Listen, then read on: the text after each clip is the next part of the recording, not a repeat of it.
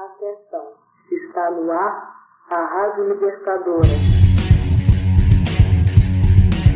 Eduardo Cunha, você é um gangue. E o que dá sustentação,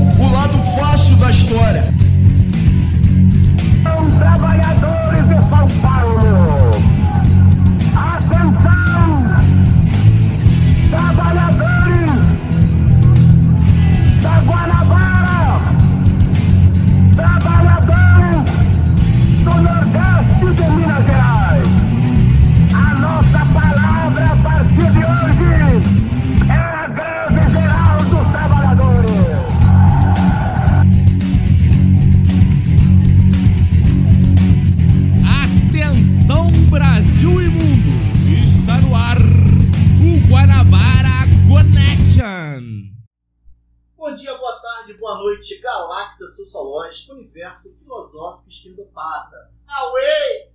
Estamos começando mais um Guanabara Connection, o podcast que não- só não afronta a família tradicional brasileira, porque a família tradicional brasileira não nos ouve.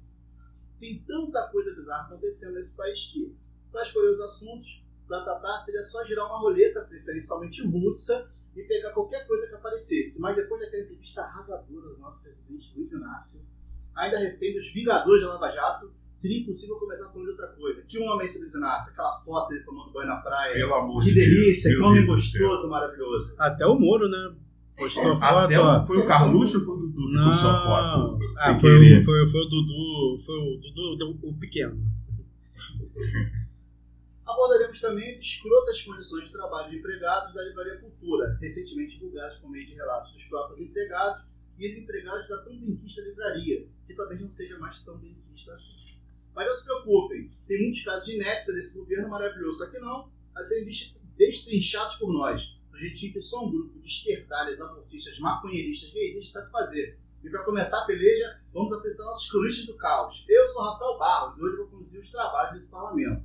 À minha esquerda está o senhor Eduardo Quezada, nosso querido locutor de hortifruti. Alô, alô, a laranja tá em promoção. Também está aqui na minha frente o nosso querido Gustavo Areias, provavelmente um dos últimos sociólogos a se doutorarem no Brasil e extremamente sucinto nos seus comentários. Fala aí, Gugu. Oi, boa tarde, boa noite, bom instante. É, você não odeia segundas-feiras, você odeia o capitalismo. Hum, show. E nós temos o mais novo integrante do nosso podcast, o querido Ramon Azevedo, professor Ramôndegas. Fala aí, Ramôndegas, você tem que falar um recado pra gente. Gente, eu fui chamado de Ramon, eu estou feliz por isso, eu estou evoluindo. Nós vamos ter aqui. A gente também está na presença também, como ouvinte, da conge do Gugu. A senhora Juliana está aqui. Quer dar um alô, Juju? Fala aí, Juju. Ele falou, olha só, que animação pro nosso podcast. Nesse ringue não tem ninguém à direita, então vamos que vamos, começa mais um Guanabara. Onde quer que, entre sombras e dizeres, jazas remoto, sente-se sonhado, e ergue-te do fundo de não seres para teu novo fato. Vem Galaás com pátria erguer de novo, mas já no auge da suprema prova, a alma penitente do teu povo a Eucaristia nova. Mestre da paz, ergue teu gládio ungido, Excalibur do fim, em jeito tal, que sua luz ao mundo dividido revele o santo grau. O país está mergulhado nas trevas, não há outra palavra. Desemprego galopante, inflação galopante, crise, crise política galopante, violência galopante, cavalo está galopando. E das profundezas das masmorras da República de Curitiba, eis que surge um facho de luz. É a luz de Lula, o único cavaleiro possível a mostrar que, mesmo sem as rédeas do país nas mãos, continua sendo o único a saber galopá-lo. Roberto Carlos, isso? Pô, eu achei bonito, achei poético. Nos teus cabelos. Como no poema de Fernando Pessoa, que abriu esse editorial, Lula é o desejado. Sim, podemos nos, acu- nos acusar de caudilismo, de messianismo. Podemos acusar de tudo, menos de não reconhecer onde está a grandeza. Não é pela comparação, comparação com o desastro- desastroso patriarca da família Bolsonaro, nem pela constatação dos filhos monstrengos que nos desgovernam fazendo do pai mera marionete que o gigantismo de Lula se impõe. É pela sua lucidez, pela precisão de suas palavras e de seus pensamentos, pela clareza cristalina de suas ideias, pela sua força. Aliás, nessa já histórica entrevista, Lula demonstra exatamente a diferença que há entre força e poder. Poder é algo atribuído, de natureza exterior ao ser. Força é algo imanente. O poder se vê representado nas imagens do soldado que o aborda em positivo indicar que a entrevista deveria acabar que ele deveria voltar ao cárcere. A força se sente nas lágrimas de muitos de nós ante o carisma, a inteligência e o enorme coração do entrevistado. Lula é a força. E é uma função que escolhemos para nós discutir os problemas do Brasil. Programa após programa, estamos aqui fazendo isso com bom humor, porque nunca foi tão verdadeira a máxima que rir é o melhor remédio. Ou rimos ou caímos. Mas hoje nos permitimos abrir esse programa com uma mensagem que, se não é de pura esperança, é de enorme conforto. Nosso líder está de pé e de pé nos manter- manteremos com ele. Está começando mais um! Só não deu pra ouvir. Só um parênteses rápido. O único caudilho na América Latina, de verdade, é o livre mercado. Só isso. Chola mais!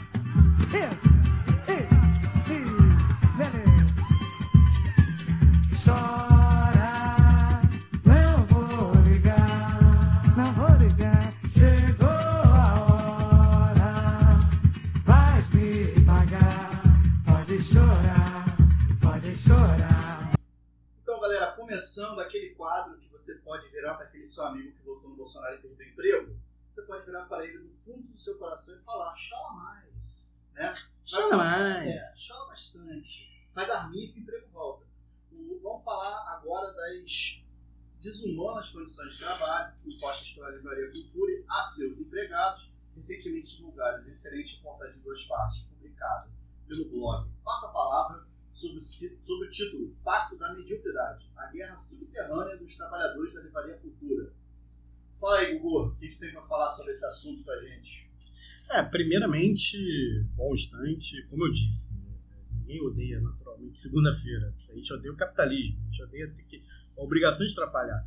É, se a gente for parar pra pensar, eu como gosto de falar muito, né? é, o trabalho é uma parada que, tipo, funcionou na história da humanidade meio que para o homem abstrair a sua, grande questão de que um dia a gente vai morrer, o que, que será que vai acontecer. Então o trabalho distrai a gente disso. Isso foi evoluindo para uma sociedade cada vez que cada vez pensa menos nas que, grandes questões fundamentais, onde viemos, onde vamos, etc. Mas isso não tem nada a ver com a questão da livraria cultura. A questão da livraria cultura, eu só quero dizer a princípio o seguinte: a gente vê nessa matéria do passa-palavra, sempre, você falou, a gente tem que sempre retificar e deixar bem claro: ó, a gente não rouba a pauta de ninguém, passa a palavra. É super, super foda a matéria, recomendo. Então na matéria a gente deixa, fica bem claro, fica bem bem, bem aparente a maneira como o empregador brasileiro pensa. O empregador brasileiro pensa o seguinte: como a gente vive uma sociedade de origem escravocrata, escravista, o, o, o empregador brasileiro, o empresário, o burguês, sabe? O parasita, quem não produz, mas se chama produtor, e depende de quem produz, falando que o- quem produz depende dele, esse cara, esse cara ele se comporta como dono dos corpos das pessoas para, para, para a qual ele trabalham para ele. E nesse artigo, gente, nesse, nessa matéria, a gente vê várias coisas. A gente vê assédio moral, a gente vê é, até mesmo flertes com trabalho escravo, sabe? Trabalhos análogos à escravidão. A gente vê todo tipo de todo tipo de prova de que aquela máxima do Bolsonaro mongoloide, de que o empresário sofre muito no Brasil, o empresário sofre muito no Brasil só se for só se for para só se for pro direito de botar a gente no tronco e dar uma chibatada, porque tirando isso, o empresário no Brasil ele continua que nem os donos lá do, os senhores da, da Casa Grande, os senhores dos engenhos, os senhores dos ca- cafezais, etc. O Brasil não mudou nada nesse sentido. A princípio eu quero dizer isso. Depois a gente, evoluindo, a gente vê mais o que fala. É, porque eu estava vendo uma reportagem ontem, é, eu não vou lembrar exatamente a porcentagem, mas era algo em torno de 25% das pessoas hoje trabalham sem receber, por escolha. É aquela coisa do, do vamos trabalhar porque a gente não pode ficar parado, então vamos fazer um trabalho que nos dê a possibilidade de ganhar, de conseguir um trabalho remunerado depois. É aquela coisa do. é, é, acontece muito com quem trabalha fazendo freelancer. Não, você faz um freelancer para mim, e aí depois a gente. Isso vira divulgação para você. Eu vou divulgar o seu nome. Então a pessoa faz trabalhos gratuitos simplesmente pela possibilidade de conseguir um trabalho pago. Dizer, isso é muito assustador. Nessa, nessa propaganda, da- nessa reportagem da, da cultura, ficou muito claro que a coisa está muito degringolada. Muito. A coisa está muito, muito contra o trabalhador. A gente, cara, eu sou professor e assim, a gente ganha muito pouco perto do trabalho que a gente tem, mas muito pouco. Mesmo os professores em colégios bons, os salários são ridículos para o trabalho que a gente tem. E quanto menos formação você tem, menos salário você tem e mais trabalho você tem. Eu acho que isso é o que mais evidencia essa, essa coisa da, da livraria cultura. Porque a gente não. É, é, o nosso empregador simplesmente não se importa. É, é o que você falou, é o capitalismo. Não, Então, ele se importa. Ele quer você domesticado, quer seu corpo todo pra ele. E a tua alma também, porque é a tua aceitação. sim, É pra dizer sim, senhor, muito obrigado. é verdade. Pela suprema concessão de me fazer de escravo. Exatamente. Uma coisa que você falou que eu achei interessante, que foi sobre é, esse pessoal que trabalha de graça, é, de forma voluntária, para supostamente pro- fazer o tal do portfólio, fazer tal da experiência, que seja. O em- é aquela coisa de ser empreendedor de si mesmo. É, aí, se a gente parar pra pensar, beleza, é muito bonitinho no papel e tal, etc. Mas o que, que o empregador acaba fazendo? Primeiramente, você lá tá lá trabalhando de graça. Você está se destacando e tal. Você começa a se incomodar com a condição de estar trabalhando de graça. Você começa a conversar com seus amigos ao redor de que você gostaria de uma vaguinha. Esse- e- e- essa informação, uma hora, chega no ouvido do RH que vai contratar um outro voluntário no seu lugar e você vai ser demitido sem ter recebido um centavo, seu cara. Então, ó, na boa. Cara, eles querem explorar, explorar nossos corpos, mas não vão facilitar, né, gente? Até que pariu, sabe? Vamos. Ter o mínimo de É, mínimo de dignidade. E uma coisa importante, eu acho que a gente, a gente fala muito pouco do empregador, né? a gente fala muito genericamente do empresário. A Livraria Cultura é uma livraria que eu, pelo menos, adorava. Comprava jogos de tabuleiro, comprava livro, jogo de RPG, que eram coisas que você não conseguia achar em muitos lugares e lá sempre teve. Sabe? Já Era até uma- dormir lá. eu imagino, porque é um ambiente sensacional. Você fica. Você se sente bem dentro da livraria. Tinha uma parte de quadrinho muito boa. Tem uma parte de quadrinho no muito Rio de boa. Janeiro, né? No centro do Rio de Janeiro tinha uma livraria cultura aqui no, no subsolo, tinha um teatro. É, a gente já foi uma vez assistir um foi- programa de coxinha, né? Isso, a gente foi assistir um programa de coxinha uma vez, num bar. De casal, é. É, Dan Stubach. Dan Dan Stubach. Stubach, é. Aquele programa da CBN. Isso. Isso. Nossa. Mas assim, tipo, na época ainda não tinha polarização, a gente conseguia fazer esse tipo de coisa. Sim. Fala aí, Dudu. Ah, pensei que você ia perguntar com a meu Sou um excelente apresentador de coxinha. Ah, que bonito. Eu, fico comovido por isso. A questão, assim, eu não entendi é, à primeira vista o Gugu chegou com tanto entusiasmo sobre essa matéria. Mas hoje, ao lê-la, é, parece que eu visualizei o momento que o Gustavo leu com a tamanha emoção que ele colocou quando nos colocou é, no grupo né, de WhatsApp do, do nosso, do nosso podcast. É uma matéria que você tem ali uma, a simplicidade é, de trabalhadores ali falando sobre as condições de trabalho que lhe foram impostas. Principalmente eles colocam ali quando o Itaú virou acionista da, da, da Livraria Cultura. É, você às vezes compra livro pra se livrar. Justamente, você lê livro, então você toma consciência de que você quer ficar o mais longe possível de banco. Só que acaba que você acaba comprando o livro na livraria do banco, cara. Essa é a merda de é capitalismo, essa é a liberdade que vendem pra gente. É a liberdade, tipo, ah, pô, você detesta tal empresa, Aí você vai trocar a marca de pasta de dente da empresa, você tá comprando da mesma A empresa gente, com a outro nome. acha que a, É. né, a livraria cultura é mais alternativa, tá ali fora do sistema Exatamente. etc. E, pô, ela é que talvez esteja mais dentro ali em determinado contexto É histórico. uma livraria que essa coisa, o nosso chamado campo progressista, e vamos, incluir, vamos nos incluir nisso, tem um certo orgulho de frequentar a cultura, de comprar na cultura. Sim, sim, sim. Né? Gente Não, eu é. cansei de mandar mensagem pra Juliano. É, ah, tô aqui na cultura fazendo nada. E é uma matéria. que era legal, fica fazendo nada lá, sabe? E é uma matéria que, no meu ver, vale muito a pena ler. Ela está dividida em duas partes né, nesse blog. É, por quê? Um, a palavra ali dos trabalhadores, né, narrando o que efetivamente aconteceu. E você verifica a sinceridade, a emoção, o que eles realmente sentiram. E dois, ela corrobora um posicionamento de que né, eu acho que visualizando aqui algumas opiniões, principalmente de pessoas um pouco mais conservadoras, que tendem a talvez votar mais né, no espectro de direita, mais pró-empresário, falar, ah, mas um, um empregado, ele, ele, ele mente, ele tem uma certa proteção do sistema jurídico. Mas a gente visualiza como o poder econômico ele é covarde, ele é opressor, e é ele que a gente tem que combater efetivamente. E nessas palavras tão sinceras, a gente verifica o quanto no cotidiano do trabalhador ele é oprimido, ele é banalizado, ele é tido como mercadoria, aquela mercadoria que pode ser jogada fora a qualquer momento. Porra, a, a matéria foi, para mim, excepcional. Gugu, até agradeço você por toda a emoção que você colocou no grupo.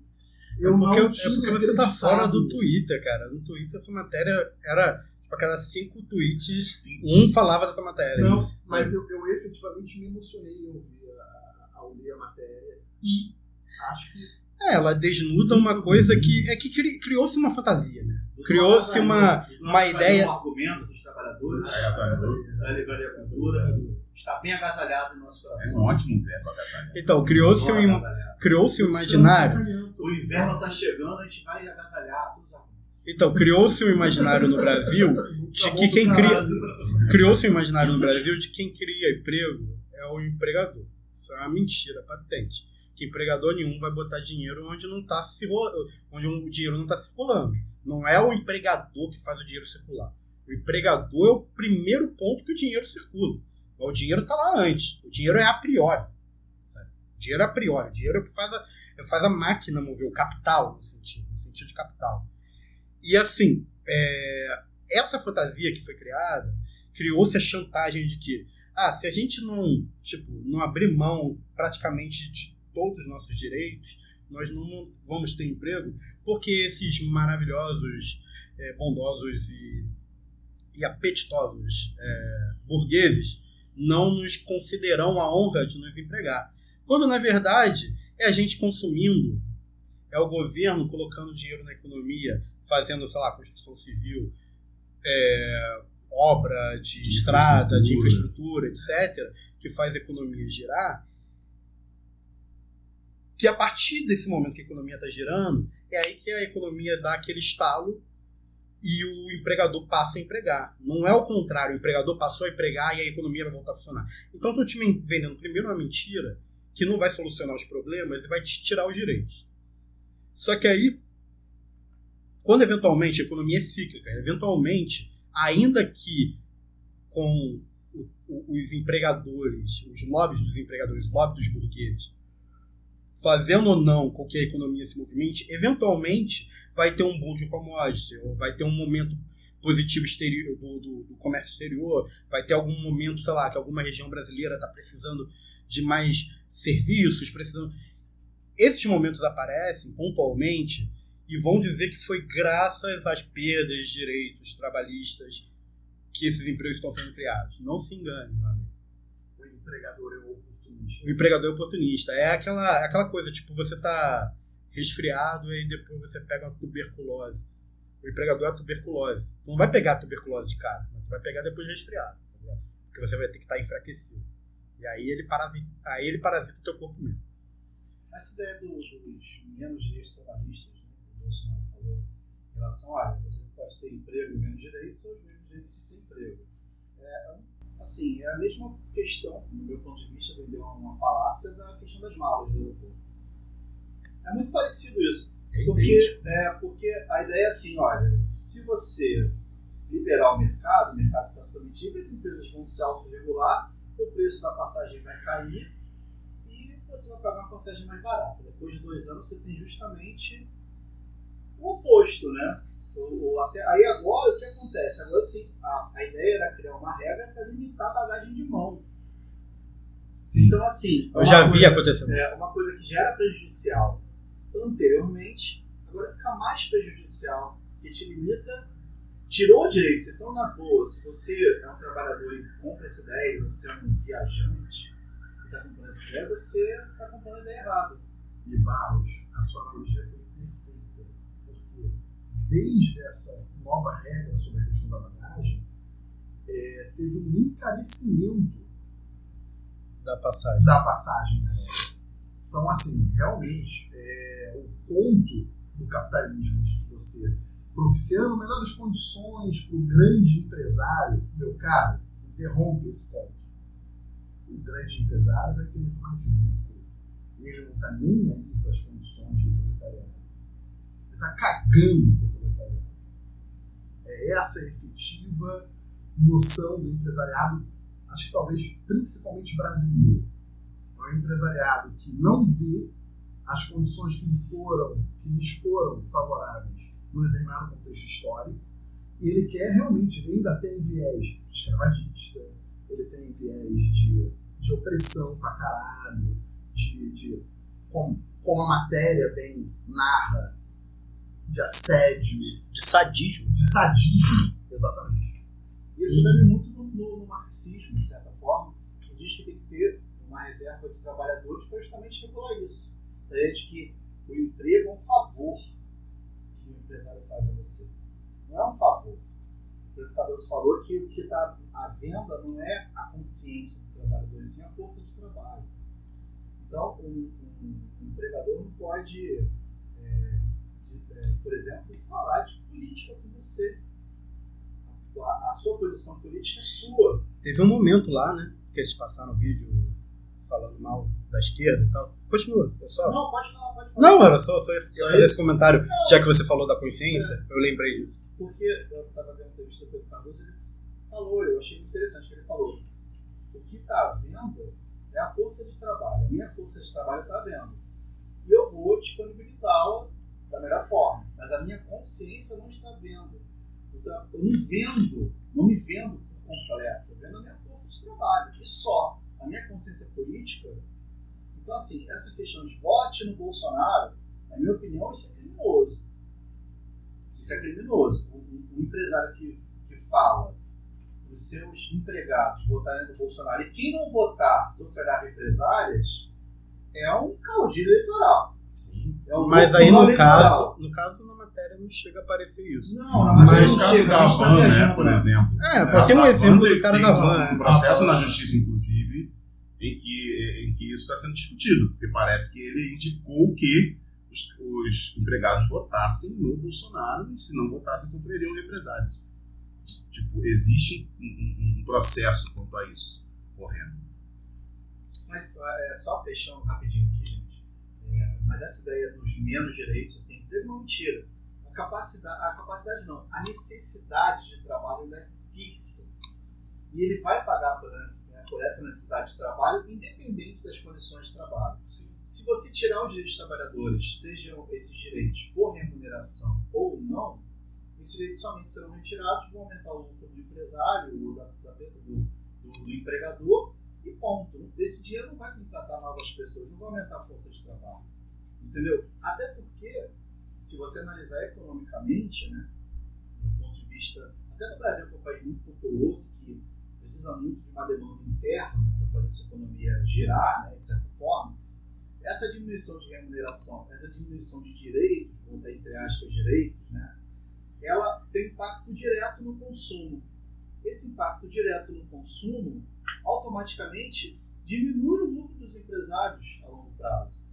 Você diminui a renda, você diminui o consumo. Você diminui o consumo, você diminui a produção, aumenta o estoque, capacidade de sócio da indústria.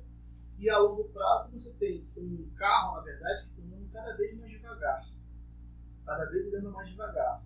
Isso, isso para mim, é keynesianismo básico. Tá? Eu não sei se o Paulo Guedes, né, ele sabe dessa questão, mas é bom que ele saiba. Porque a longo prazo, por mais que, honestamente, eu- eu aceito todas as críticas em relação ao keynesianismo, em relação ao Estado na economia, em relação ao intervencionismo estatal, todas essas críticas são válidas. Eu também não sou um ditador maluco, como tem alguns por aí. Mas assim, isso a longo prazo causa mais mal do que bem, só, só sabendo, né? Mas hoje acabou, o argumento acabou. Não, eu, queria, eu gostaria de complementar o argumento pelo seguinte. É, a gente vive um estágio do capitalismo que é o capitalismo especulativo, né? o capitalismo financeiro, que é um capitalismo que a base dele está dentro da, da- das expectativas, dentro da, da, da ideia de que é, boas expectativas geram bons ciclos econômicos, mais expectativas. É quase um livro de autoajuda, né? Mais expectativas geram mais ciclos econômicos. E por que que abundou a base do capitalismo? O capitalismo até a década de 70, o capitalismo era um sistema econômico que a base do, do- a base de- do, digamos, PIB total que o mundo produzia, tudo que o mundo produzia, era de fato produzido. Era um capital de verdade, era um capital que foi é, começou lá desde o cara que foi tirar a madeira do, da, da floresta até o cara que está comendo em cima da mesa de madeira.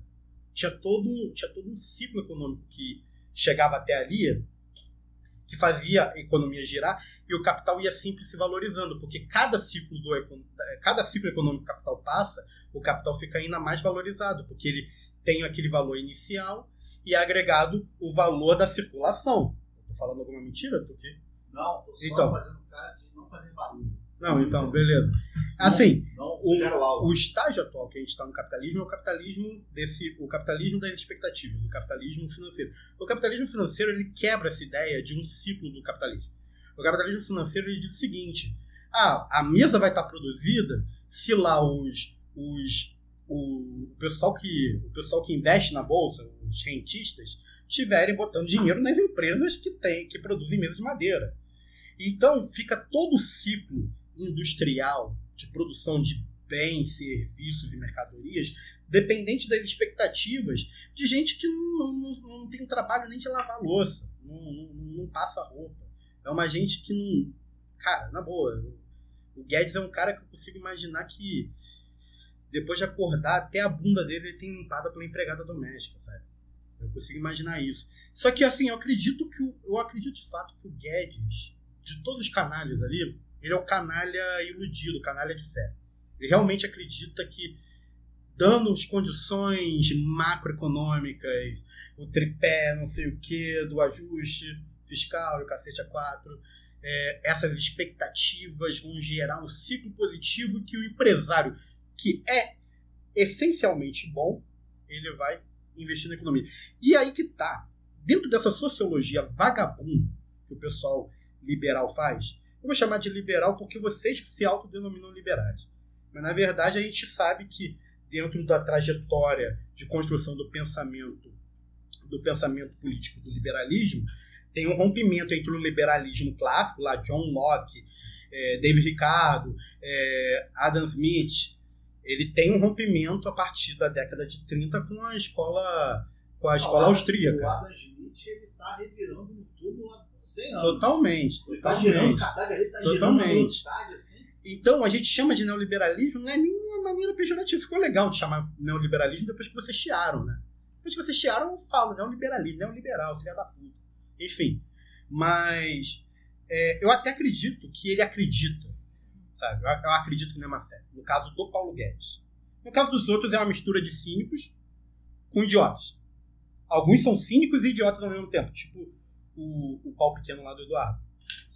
Do Eduardo Bolsonaro. Ah, não, sim, sim, não, sim, É. sim, sim. Enfim, é, esse tipo de capitalismo ele funciona é, de mentirinha muito bem em países consolidados, países que não dependem de condições externas para manter um mínimo de nível de produção econômica, tipo Estados Unidos, a China atualmente, é, o mercado, a Alemanha, né? não vou dizer o mercado europeu, porque se a gente for parar para pensar no parque industrial da Alemanha e no parque industrial da Polônia, que é ali do lado, é uma diferença brutal. sabe?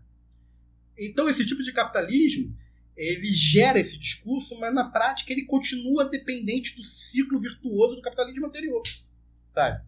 Só com esse componente de que alguns parasitinhas estão ganhando mais dinheiro parasitando outros pedaços da cadeia produtiva.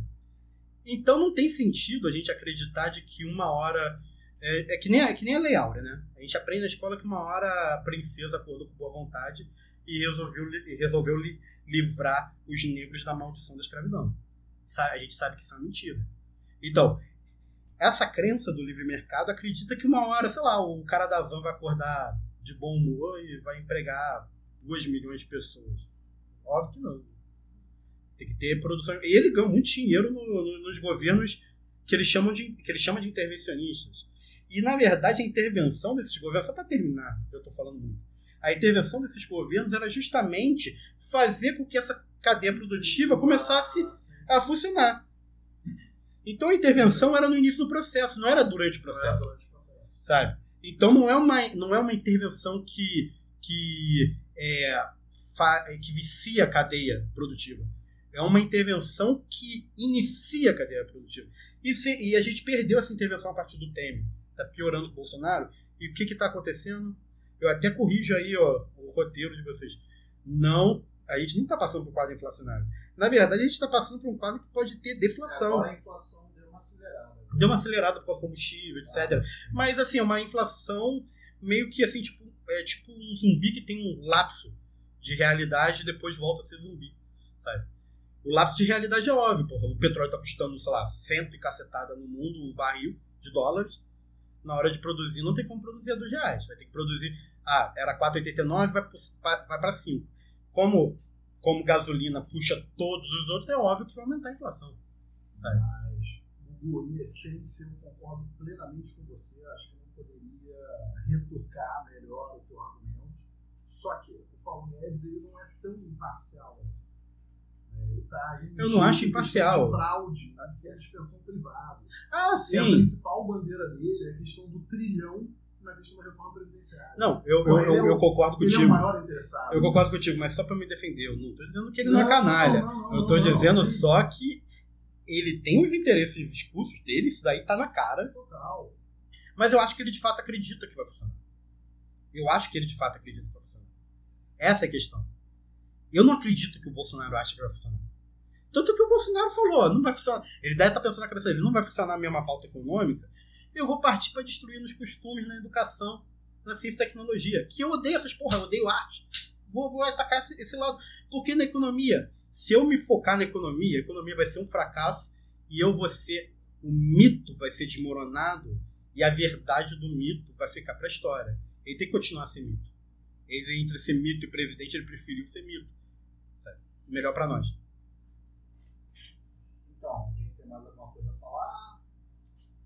Posso passar? Pode. Então vamos. Agora, mais por ironia do destino, numa semana em que o presidente do ministro da Educação, Abraham Van Traub, não é o nome de fonoaudiólogo? Pois é, não é, cara? Eu O tinha. nome de. Cara, parece. Eu parece Não, fonoaudiólogo, tinha. Ai, Van Eu Traub. tinha um, um Cara, eu ouço o nome dele. que tinha um nome começava com W. É isso aí. eu ouço o nome dele, eu penso no Juventude Hitlerista, cara. é Na boa. Eu, eu ia falar isso. Quando fala Abraham Traub, eu penso naquele cientista louco que está fazendo uma experiência com zumbi. Cientista. Cientista Abraham Van Traub. Mas ele diz que não gosta de ser chamado de Abraham, ele prefere Abraão mesmo. É, porque é aquela coisa messiânica, né? Abraão. Glória a Deus! Ah, ah, Então, voltando, o presidente da Ministra da Educação, Abraham Van Traub, não sei se falei errado, se eu falei errado. Mas ele merece, pois é. anunciaram que não haverá mais curso de Sociologia e Filosofia. É justamente um Sócrates, José Sócrates, primeiro-ministro de Portugal, que põe o governo na pele com rusgas no ministro Moro. Mais uma vergonha internacional. Em suas palavras, o que o Brasil está a viver é uma desinstrumentalização. eu vou falar de novo. Fala É. Rafael. Isso daí foi uma pegadinha. na Rafael, ficou meio confuso. Ah, Volta. Aí nem precisa corrigir nem tá, nada. tá. Volta porque parece que é uma notícia só. A do Moro é uma outra. Ah, entendi. É. Pareceu que ainda era do Walter. Ah, Walter. É Walter, Vou ler né? direto. Abraham, sei lá. Abraham Influência Simpson. da mas eu vou errar de novo essa palavra. Tudo bem. Ah, tá. Agora, mais por ironia do destino, numa semana que o presidente e seu ministro da Educação, Abraham Weintraub, anunciaram que não haverá mais cursos de Sociologia e Filosofia. É É justamente um Sócrates, José Sócrates, primeiro-ministro de Portugal, que impõe ao governo, na pele, com rusgas do ministro Moro, mais uma vergonha internacional. Em suas palavras, o que o Brasil está a viver é uma desonesta instrumentalização do seu sistema judicial ao serviço de um determinado e concreto interesse político. Eu vou repetir de novo. Desonesta instrumentalização do seu sistema judicial. Não, mas explicando pra quem tá por fora. Eu não entendi. O... Não, não, não, não a Eu palavra. mas eu não entendi nada. Não, ele tá falando que tá sendo mal. Ele tá sendo mau uso instrumentalizado Mau uso, do sistema, jurídico, do sistema É jurídico brasileiro. A, Ou- a, ou- matéria em questão. Peraí, peraí, peraí. Ou bem instrumentalizado. É, eu acho que tá sendo Para bem instrumentalizado. interesses É. totalmente difusos e Não, eu vou aqui, mais tarde eu vou denunciar. Eu vou denunciar, denunciar o projeto político da Lava Jato. Ele, ele- ele usou uma palavra que é Todo mundo já sabe, né? Mas eu vou denunciar. Mas que é, assim, né, no sentimento a gente verifica que a palavra tem o seu poder. Ele conseguiu sintetizar em uma palavra o que aconteceu. Mas então, pra quem tá por fora, o nosso Batoré de Curitiba, Batoré num trocadilho com o Batman, que ele acha que é o Batman, mas na verdade ele, ele dorme, ele sonha em ser Batman, mas acorda e olha pro espelho e é Batoré. Sabe? Então, Ele pensa que é bonito ser feio. é, ele pensa que é bonito ser feio. Então, o Batoré de Curitiba, agora de Brasília e tal, o juiz Moro, ele foi em Portugal, no, naquele simpósio que parece que todo ano acontece em Portugal, o simpósio jurídico, que tem uma galera do STF todo ano. O Gilmar tá doido pra morar em Portugal. Sim, sim, sim. Eu acho que diferente do Lula, se tiver um risco dele rodar em alguma coisa, ele vai pra Portugal pedir, pedir Asilo. refúgio e tal. Refúgio é melhor que asilo. Porque asilo tem um problema, asilo pode ser retirado, refúgio não. Ó, direito internacional, ó. Gente, ó, ó. Mas enfim, a matéria diz o seguinte: é, o juiz Moro ele criticou o, é, a construção dos- do processo penal português. O processo penal português seria, segundo Moro, muito moroso. é quase um trocadilho tosco, né? Mas seria muito moroso e daria muitas oportunidades é, pro, pro, pro réu. sabe? Quando na verdade eu acho que é exatamente esse o ideal de um processo indúbito pro réus, né? sim. É, até falei em latim. É, enfim, é. É, nessa crítica ele disse que, que isso teria, seria graças a um ex-primeiro-ministro de Portugal chamado Sócrates. Aí Sócrates ficou puto pra caralho e resol- resolveu responder. E vocês continuam comentando, eu daqui a pouco eu trago, que eu vou procurar a matéria aqui e vou ler, porque vale a pena ler exatamente o que ele respondeu. Precisou um português para explicar para o brasileiro o que, que qual é a farsa da Lava Jato. A- a- o início da farsa. né? E vale, vale aproveitar as próprias palavras dele. Mas só assim, né, o processo penal, pelo menos no meu ponto de vista, e olha que eu não, não atuo na, na, na seara penal, ele é um instrumento é, de garantia ao cidadão, não um instrumento de penalização do cidadão. Porque o instrumento de penalização do, do cidadão é o próprio direito penal, o direito material penal, que incrimina, que tipifica crimes, que opta ali pelos bens jurídicos que devem ser tutelados. Um processo penal ele tem a serventia de impor limites ao poder estatal de incriminação. Ponto. E aí você tem, dentro do processo penal, uma discussão entre os princípios do indúbio pro réu e indúbio pro societate. O processo penal ele sempre deve ser guiado pelo indúbio pro réu, porque cabe ao Estado, se você não está naquela, naquela época inquisitorial, provar que aquele acusado, que aquele réu, realmente cometeu um crime.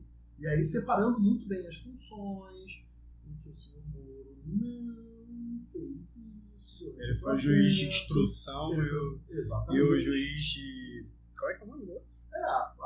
acusatório, participou do sistema acusatório.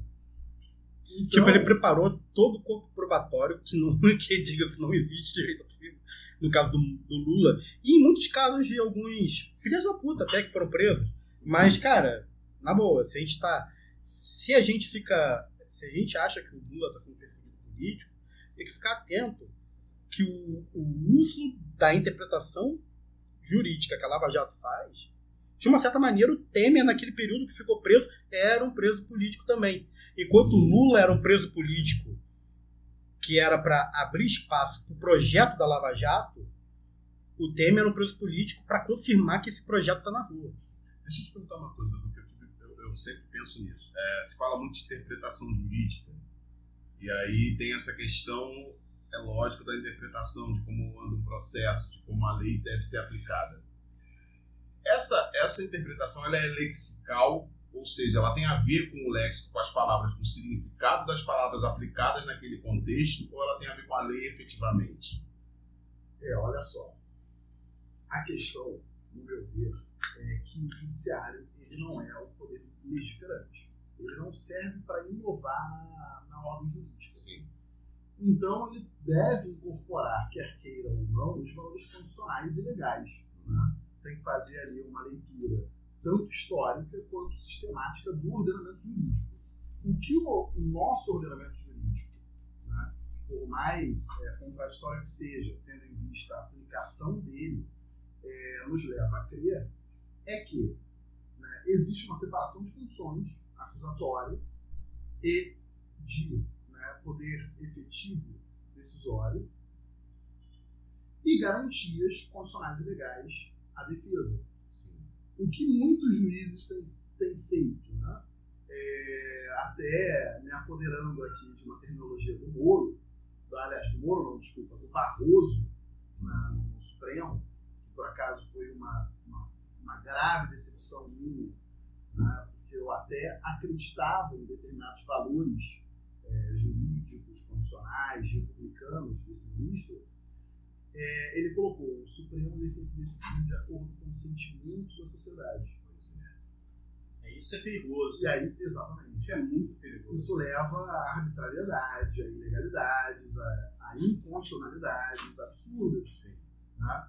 O, por exemplo, não querendo fazer uma divagação aqui muito longa, mas o que é, efetivamente contaminou, inclusive, esse processo do Lula foi uma visão totalmente distorcida é, da doutrina do domínio do fato Sim.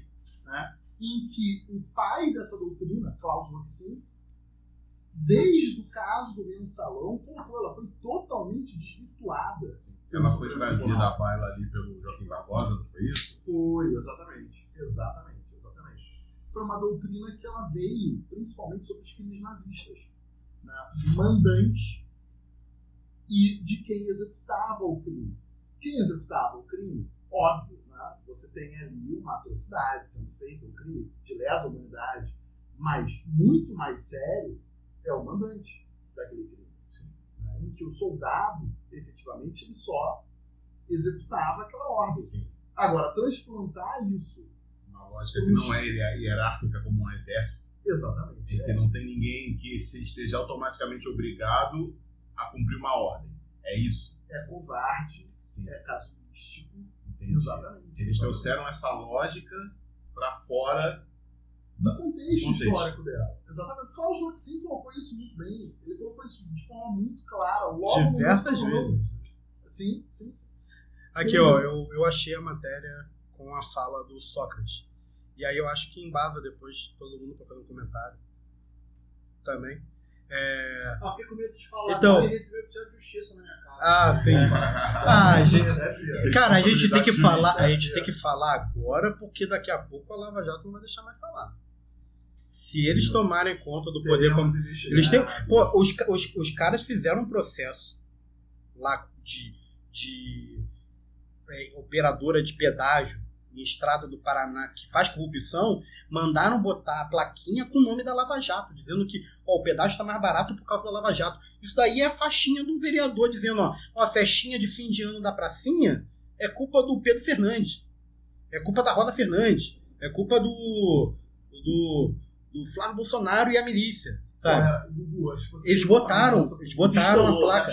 Eles botaram, eles Tá. botaram a Tá. placa. Tá. Eu vou, eu vou dizer, eu vou, eu vou, eu vou, eu vou, eu vou abrir aspas, eu vou abrir aspas, é uma aspas longa pro Sócrates. Aí te dá uma comentada no que ele falou, sabe? Depois eu vou falar, se vocês me permitirem, se vocês quiserem, no que eu percebo qual é o projeto político do Lava Jato, aí depois aí até debater, abrir pro debate. Enfim, abre aspas pro Sócrates, ex-primeiro-ministro de Portugal, em resposta ao nosso Batoré de Curitiba. Não era aquele meio da década de 80, não. Oi? Sócrates. Não, nem o, nem o filósofo da Grécia. Essa piada tá meio batida com todo o Sócrates. é- é. Então, é, então, abre aspas para Sócrates. Agora eu pensei o Sócrates dando calcanhar, abrindo, abrindo espaço pro Falcão, pro Zico e tal. Você pode lembrar do Sócrates levantando a bandeira da democracia É. direta já. Ele bebia muito, Sócrates. É, então, enfim. É, então, abre aspas pro Sócrates em relação ao Moro. O juiz valida ilegalmente uma escuta telefônica entre presidente da República e o anterior presidente. O juiz decide ilegalmente entregar esta gravação à rede de televisão Globo, que divulga nesse mesmo dia. O juiz condena o antigo presidente por corrupção em atos indeterminados. O juiz, é, o juiz prende o ex-presidente antes de a sentença julgue- é, transitar em julgado, violando frontalmente a Constituição brasileira. O juiz em gozo de férias e sem jurisdição no caso, age legalmente para impedir uma decisão de desembargador que decidiu pela libertação de Lula, que, que é- pela libertação de Lula, Lula seja cumprida. O Conselho de Direitos Humanos das Nações Unidas decide no- notificar as instituições brasileiras para que permitam a candidatura de Lula da Silva e o acesso aos meios de campanha. As instituições brasileiras recusam, violando assim o Pacto Internacional sobre Direitos Civis e Políticos que o próprio Brasil livremente subscreveu. No final, o juiz obtém o seu prêmio. É nomeado para ministro de Justiça pelo presidente eleito e principal beneficiário das decisões de condenar, prender e impedir a candidatura de Lula da Silva. Fecha as aspas. Fecha aspas. Esse foi o nível de resposta. As nossas elites elas se sujeitaram a passarem por esse tipo de vergonha cada vez que elas contrariarem qualquer, qualquer debatezinho de mesa de bar com os outros parasitas das elites de outros países vão ter sempre, vão ter sempre jogado na sua cara o que eles fizeram com esse país. A armação que eles fizeram. A armação com o PT, ela é descarada.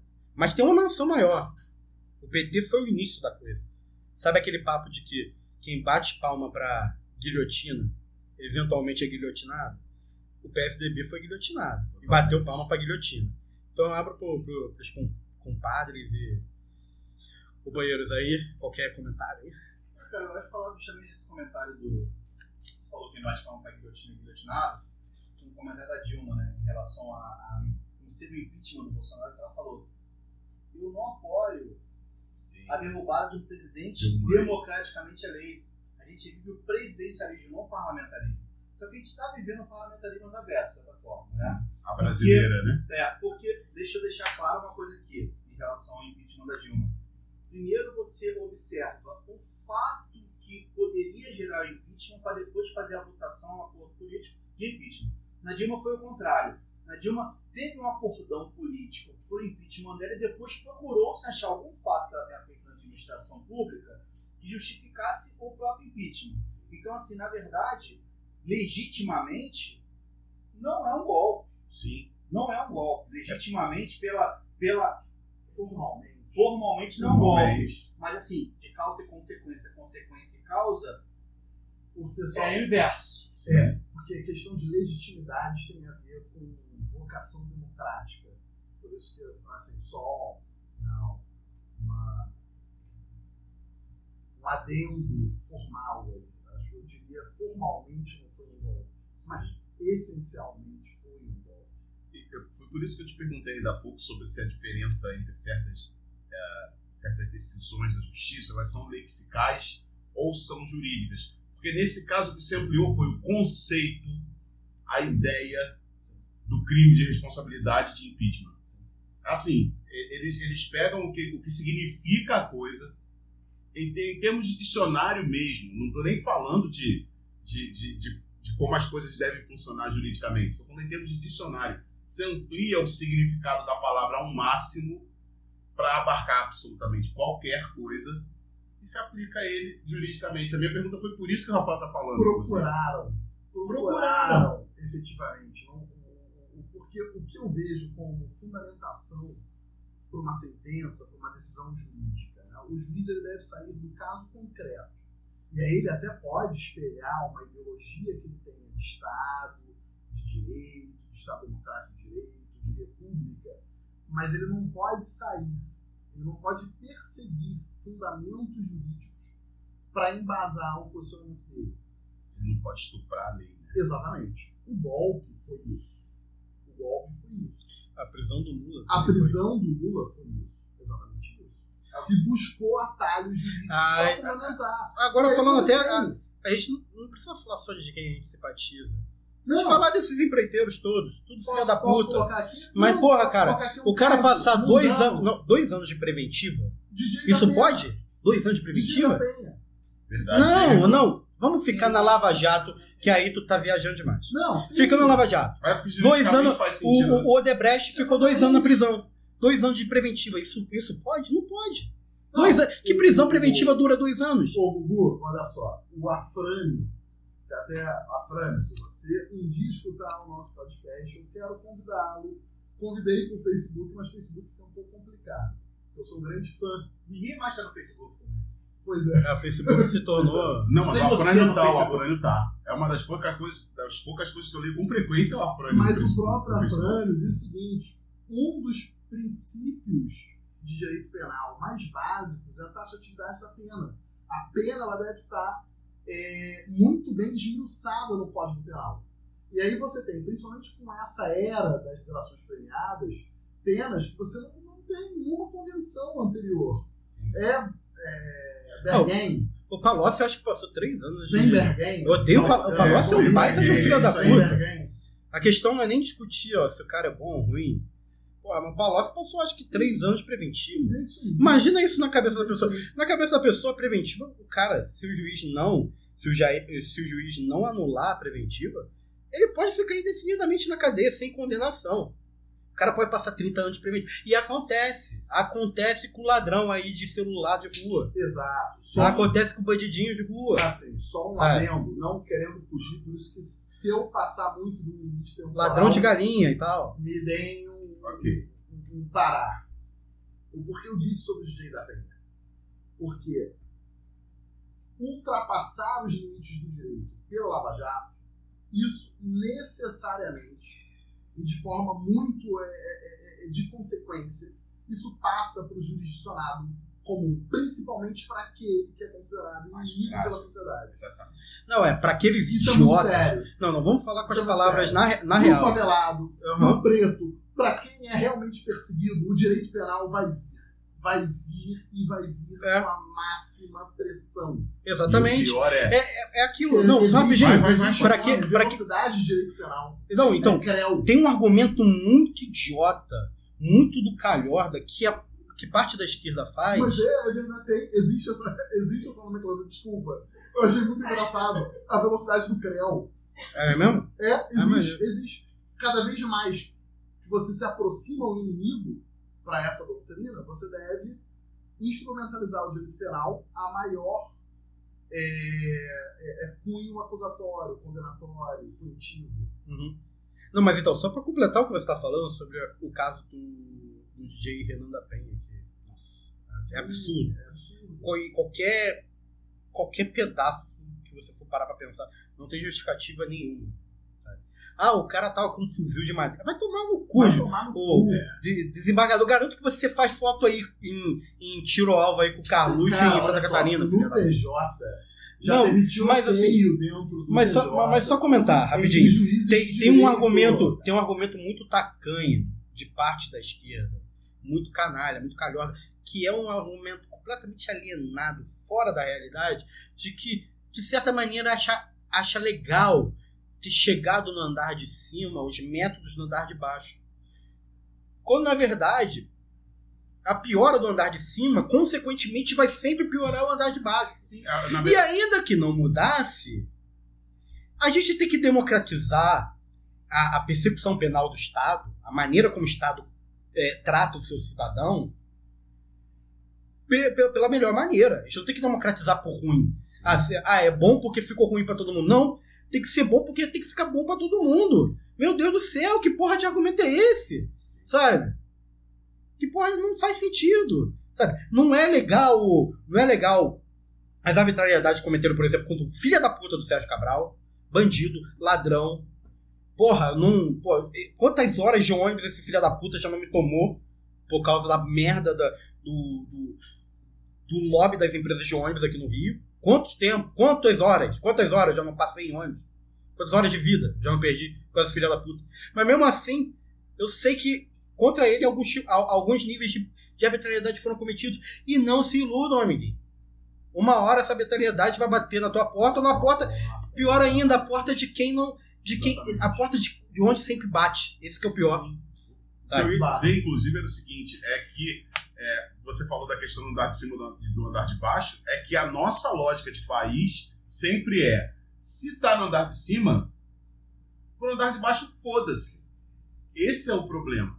A gente referenda, a gente dá muito mais força para se, se agir na arbitrariedade aqui embaixo, a gente faz a mesma coisa lá em cima, e não o contrário. Esse que você falou da comemoração, tipo, uma parte da esquerda comemorando isso chegar, não faz sentido nenhum, porque na verdade só vai reforçar a ideia de que aqui embaixo tá tranquilo, porque se faz lá em cima também, e vai multiplicar, vai piorar. Ah, eu ficaria muito mais feliz que o, se o juiz Bretas, como uma figura, como figura, não como figura pública, como pessoa física, não como uma pessoa jurídica da Operação Lava Jato no Rio, desse um tiro e matasse o Temer numa briga. Que não, não é o Estado que tá fazendo isso. Que tá fazendo isso Sim, é a figura sim, do sim, É a Bretas. figura do Bretas, ela Sabe? é assim. Eu, por, por mim, ó, foda-se os dois, que os dois se matem. Numa troca de tiro dos dois, eu torço pra porra da bala. Institucionalmente é que tá o problema. Institucionalmente, O problema é quando você bota o Estado, é. exatamente. Mas, Barros, não querendo tomar a posição de mediador, como o antes disse sobre a questão da- do projeto político da Lava Eu tô Jato. que nem aquele árbitro de boxe quando entra pra pra luta leva um soco. Eu fico quieto, com sangue nos olhos, Eu ia, pessoas a, a favor da bala, e eu vou ficar eu ia colocar o seguinte, não que a gente vive. até porque eu Chute. concordo plenamente com o que o Dudu coloca sobre a questão do projeto político da Lava Jato. De, em breves palavras, colocar sobre isso. Ah, o Moro Bloco tá na rua aí. O Morobloco tá na rua. Tá, tá na rua. A gente para pra pensar, tem, tem uma lógica aí, bem na cara, esfregada na nossa cara. A princípio a gente pensou o seguinte: tá rolando a Operação Lava Jato batendo, batendo, batendo, batendo, batendo, batendo, sem parar no PT. A gente imaginou, pô, a perseguição ao PT e, em consequência, a esquerda. Era a conclusão óbvia. Mas não. Isso daí era a cereja do bolo. Olha, a gente. O pensamento da Lava Jato é o seguinte: a gente tem um projeto político, a gente tem um projeto político, e, porra, esse projeto político prevê, logo de cara, a priori, a gente quebrar a esquerda. Então as elites bateram palma. O projeto político da Lava Jato vai para além disso. A Lava Jato quer acabar com a classe política. A Lava Jato, a Lava Jato não é bolsonarista, ela é bolsonarista nos seus métodos. Ela concorda com a tosquice e a vulgaridade do bolsonarismo. Enxergou Mas- o bolsonarismo de forma conveniente. Conveniente. É a transição para o lavajatismo. Ela não é bolsonarista, ela é lavajatista. E a Lava Jato tem um projeto de poder. Cara, que juiz em plena consciência abandonaria o cargo para virar ministro de um governo de extrema direita, sem ter nada em mente além de um da boa vontade de fazer as leis funcionarem melhor no país? Óbvio que não. Isso daí é desculpa furada. Tem que ser muito mongológico pra achar que o, que o Moro largou a mamata do judiciário pra. Ah, porque o judiciário funciona direito, eu quero ser ministro. Vai tomar no cu. Tem que ser muito otário pra acreditar nisso. Tá na O cara. projeto O projeto, na hora que prenderam o Temer, eu acho que deixaram mais claro do que nunca. Que a Lava Jato tinha que se desmoralizado com que a gente vai chegar lá, na- lá na frente com lá o, o Criança Esperança do Delayon. que é parte do projeto. Que O projeto político. O, né, não, o o projeto político deles prevê formação de quadros de liderança. A fundação da Lava Jato previa formação de quadros de liderança. Que porra de liderança é essa, meu filho? Liderança que parte a priori de uma operação que deveria ser do Estado, mas parece ser para Estado. olha, Parece ser, é, parece ser uma coisa é, é, paralela ao Estado. proposição política não é só É. o Moro, não. Hein? Não, o Moro é a, o Moro é a ponta de lança. O Della, cara, pra mim, quem quer ir pro STF é o Delayol. O Pode Moro ser- quer ser Pode presidente. ser presidente. Sim, pode ser. Efetivamente. Essa é a fase. E vai ter mais peças montra- mon- na- no quebra-cabeça, a gente vai ver mais lá pra frente. Mas tá bem claro que eles têm um projeto de poder. E parte desse projeto de poder é tomar parte do dinheiro que eles tomaram das delações, que eles querem tomar das delações, do- dos acordos de leniência. Cara, os caras estão fazendo faixinha de, de vereador em estrada do Paraná. Cara, isso daí não é normal, não. Isso não é no judiciário, não. Isso não é MP, não. Isso é um projeto político de poder que a gente já viu várias vezes em vários grupos diferentes do- na história do Brasil. E agora tem cara e cheiro de naftalina do judiciário. Só, É isso. Só, um- só uma, um contra, aliás, contraponto não, né? pontuar aqui algumas coisas. O, o Moro, o próprio Moro, tem uma tese, tem, aliás, esse foi um artigo que ele escreveu, é, que até embasou né, filosoficamente prisão do Lula, de que o judiciário ele deve, ele necessita da, é, do apoio do povo para condenar políticos de, é, de grande expressão Isso no artigo. no artigo. Ele admitiu. Não, ele é, o artigo de 2000, É, artigo de é, 2002, é quando ele estava, se não me engano, no doutorado. E aí ele descreve os métodos da Operação Mãos Limpas e ele contribui com alguns apontamentos, acaso, dizendo que a parceria entre judiciário e imprensa, através de vazamentos das delações, mas vazamentos pontuais, não é a delação inteira, é, iriam facilitar no combate à corrupção. Eu acho que dessa Sim, sim, sim, sim. Combate à corrupção. Desculpa, Rafael. Eu, que sou um operador, só, só, só vou fazer um apontamento de alguns minutos aqui. Não, aliás, menos. É, o judiciário, principalmente, um juiz de direito, um magistrado, ele deve ser equidistante perante o caso concreto, que a ele cabe decidir. É, e o Moro, obviamente, não foi. Vazou escuta, decidiu de forma parcial, deixou de ser juiz de direito para participar de um governo que era o principal é, interessado na inviabilidade política de um determinado candidato, Lula. Mas não só o Moro a gente tem que apontar aqui. O Ministério Público Federal também encampou posicionamento que, pelo ordenamento jurídico, pela Constituição brasileira, não deveria encampar. O TRF4 e a PF de a PF Ah. do Sul, pelo, men pelo menos esses órgãos, tá todo mundo fechado. E a galera lá, Barroso, Carmen Lúcia, é, Faquin, tá, tá, tá, Não, tá sujo. tem, uma, tem, tem um racha no judiciário. Não, tem. Eu enxergo que a Lava Jato ela não é ela- o judiciário inteiro. Assim, eu já vou antecipar um posicionamento meu. Pelo fato do Marco Aurélio ter dito que a prisão do Lula, a condenação do Lula, a priori, foi arbitrária, já demonstra ser minoria dentro do STF. Porque o Marco Aurélio, por mais contraditório que ele seja, ele é a voz dissonante. E ele, muitas das vezes, é a voz mais coerente ali dentro. Não, é, ele Fachin... chutou balde, ele, eu achei muito legal. Sim, sim, sim, sim, sim. Também Ele não falou assim, legal. ah, eu não acho que o Lula não deveria estar preso. Ele falou, eu não acho que o Lula deveria ter sido condenado. Exatamente. É diferente, É sabe? diferente. é Porque, mais porque muita gente pode achar assim: olha, eu até acho que o Lula deveria ser condenado, mas eu acho que ele deveria estar com uma prisão domiciliar, uma, um, um condicional, não sei o quê. Não, o cara falou: falou, não deveria ter sido condenado. Não vejo crime nisso. Na real, não vejo deveria nem existir o processo. Exatamente. Exatamente. Mas a gente tá matando a pauta. Isso isso daí vai pro. Quando chegar no Lula. Vamos que vamos. Agora Acabaram, senhores? acabamos. acabamos. Glória a Deus. né? Fez um conforme. Ah, cara, pra falar mal do Moro, cara. Na boa, pode me chamar sempre. É, pode crer. A gente acaba. Então, gente, vamos.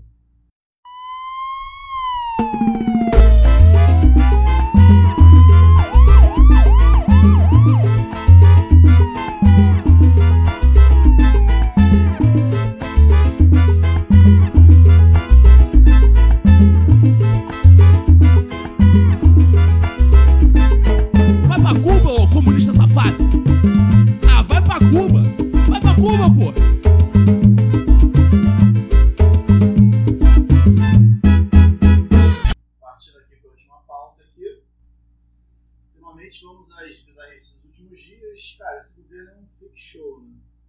Quando rola uma nomeação nova, eles devem se reunir em torno do nomeado pra cantar O Accept One of Us, Gobble Gobble.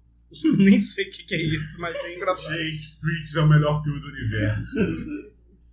Teve vice-presidente dizendo que o pseudo-filósofo deveria se limitar à função de astrólogo, que é a minha, que é a minha opinião também. É, teve presidente querendo proibir turismo gay e mandando a macharada lavar a rola. Teve Isso é surreal, cara. Se internando em squad bolsominion, vulgarmente conhecido como clube de tiro e bloqueando o acesso do pai a conta do Twitter. Prato cheio pra gente, vai falar aqui agora, vai durar 15 horas esse podcast. Bem, Rafael, você que é o cara, eu, tô, vou mandar uma de, de mediador, velho. Você que é o cara que às vezes reclama que eu e o Eduardo monopolizamos Em e nenhum tal. momento eu falei isso, apesar de ser verdade. Você fala fora dos microfones. Mas enfim, Então não há provas.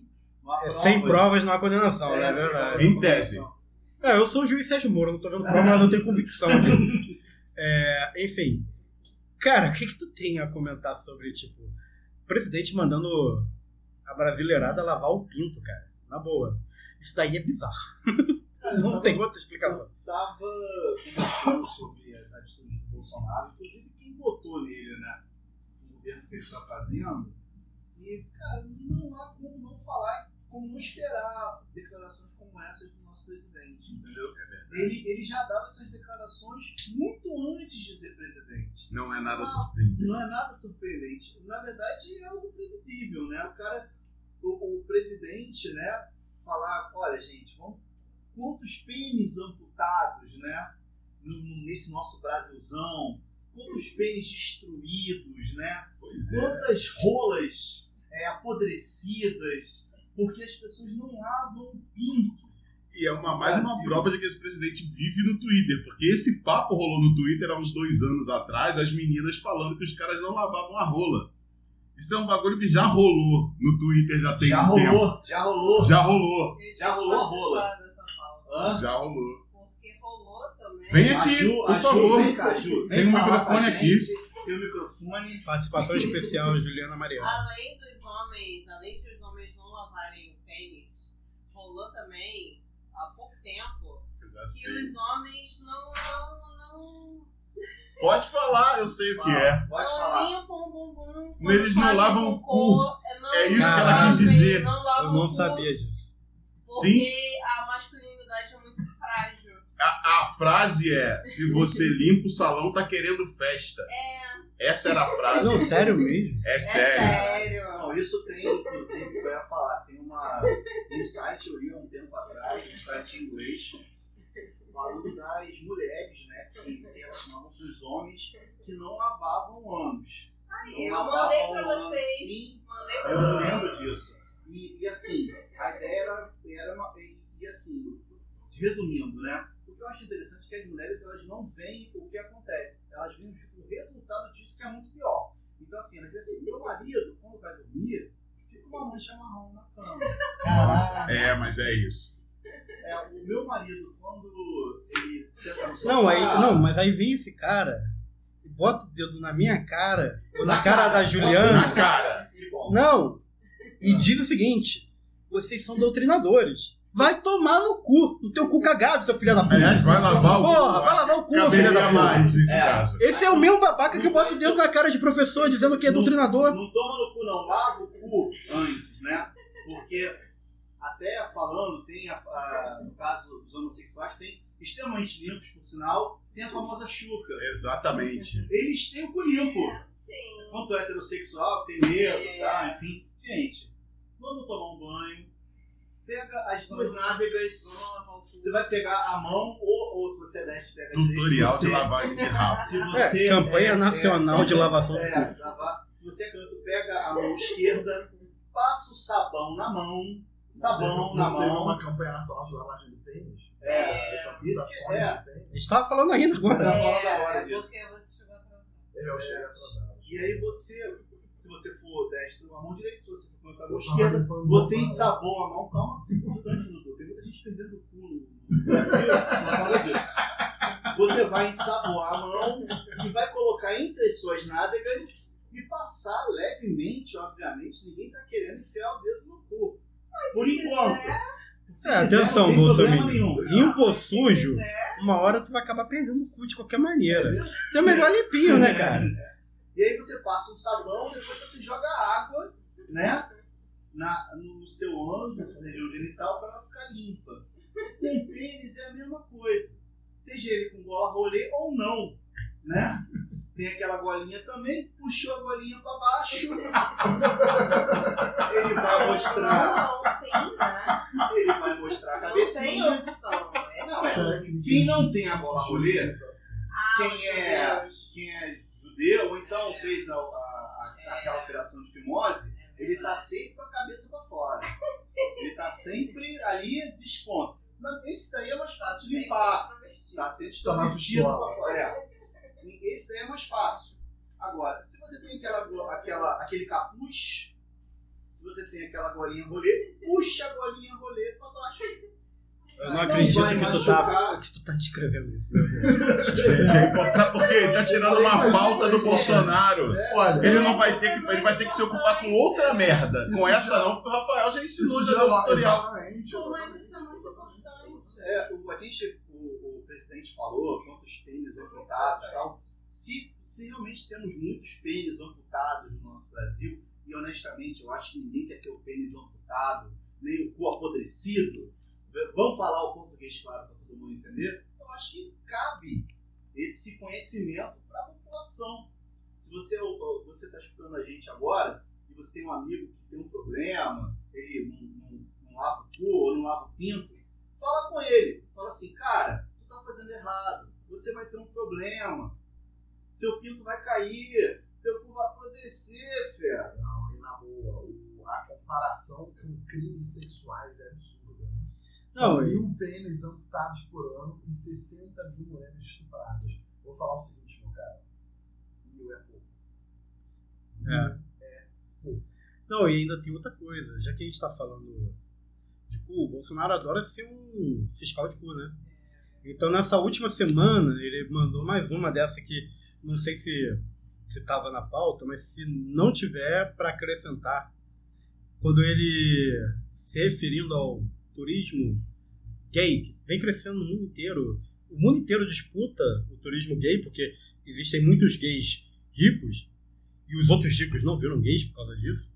Nossa, que surpresa, né? Olha, Caraca, eu tenho amigos É gays e eu não virei gay, eu gente. Sério isso? Meu Deus. É, eu devo ter uma. Eu vou, eu, eu vou, eu vou, me, eu vou, eu vou falar pro Bolsonaro pra me estudar, e estudar esses ricos, estudar você, estudar você, porque a gente consegue ficar perto de rico e não vira gay, consegue ficar perto de gay e não vira gay, sabe? Mas enfim, se referindo ao turismo gay, ele disse aqui: quiser vir aqui no Brasil fazer sexo com uma mulher, fique à vontade.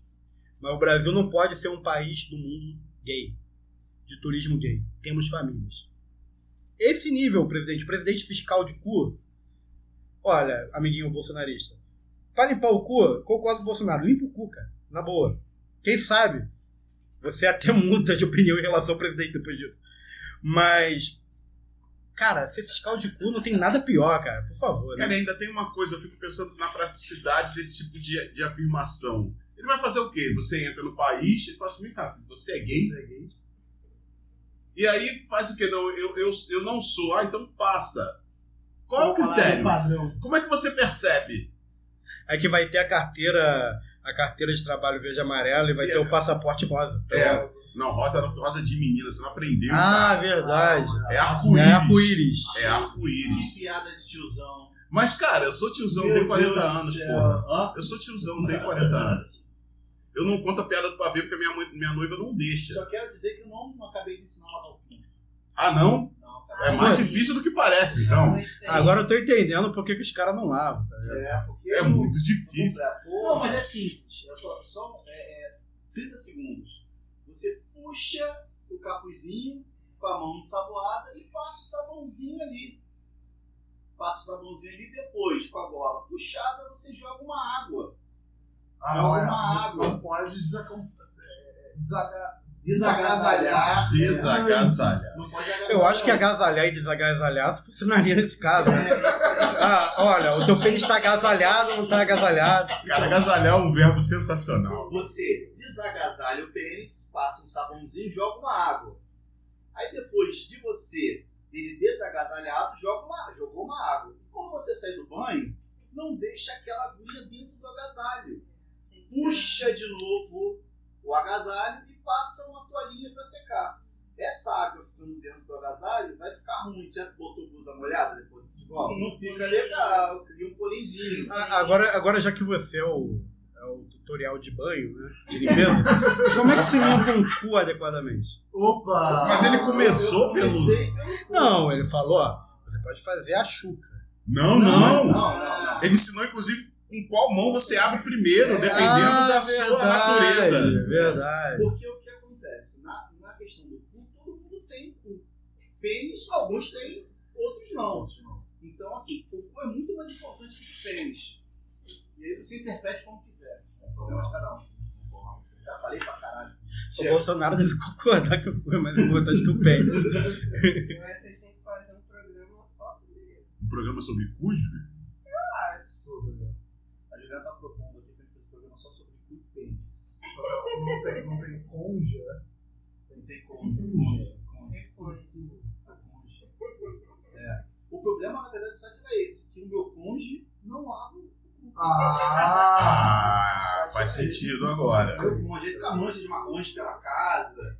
E, inclusive, no site dizia que, o, o, o homem, né? A situação do homem, ele falava assim: ah, não, eu não vou limpar porque somente a água que cai do banho já limpa. Meu irmão, você não é Iracema, rainha das águas.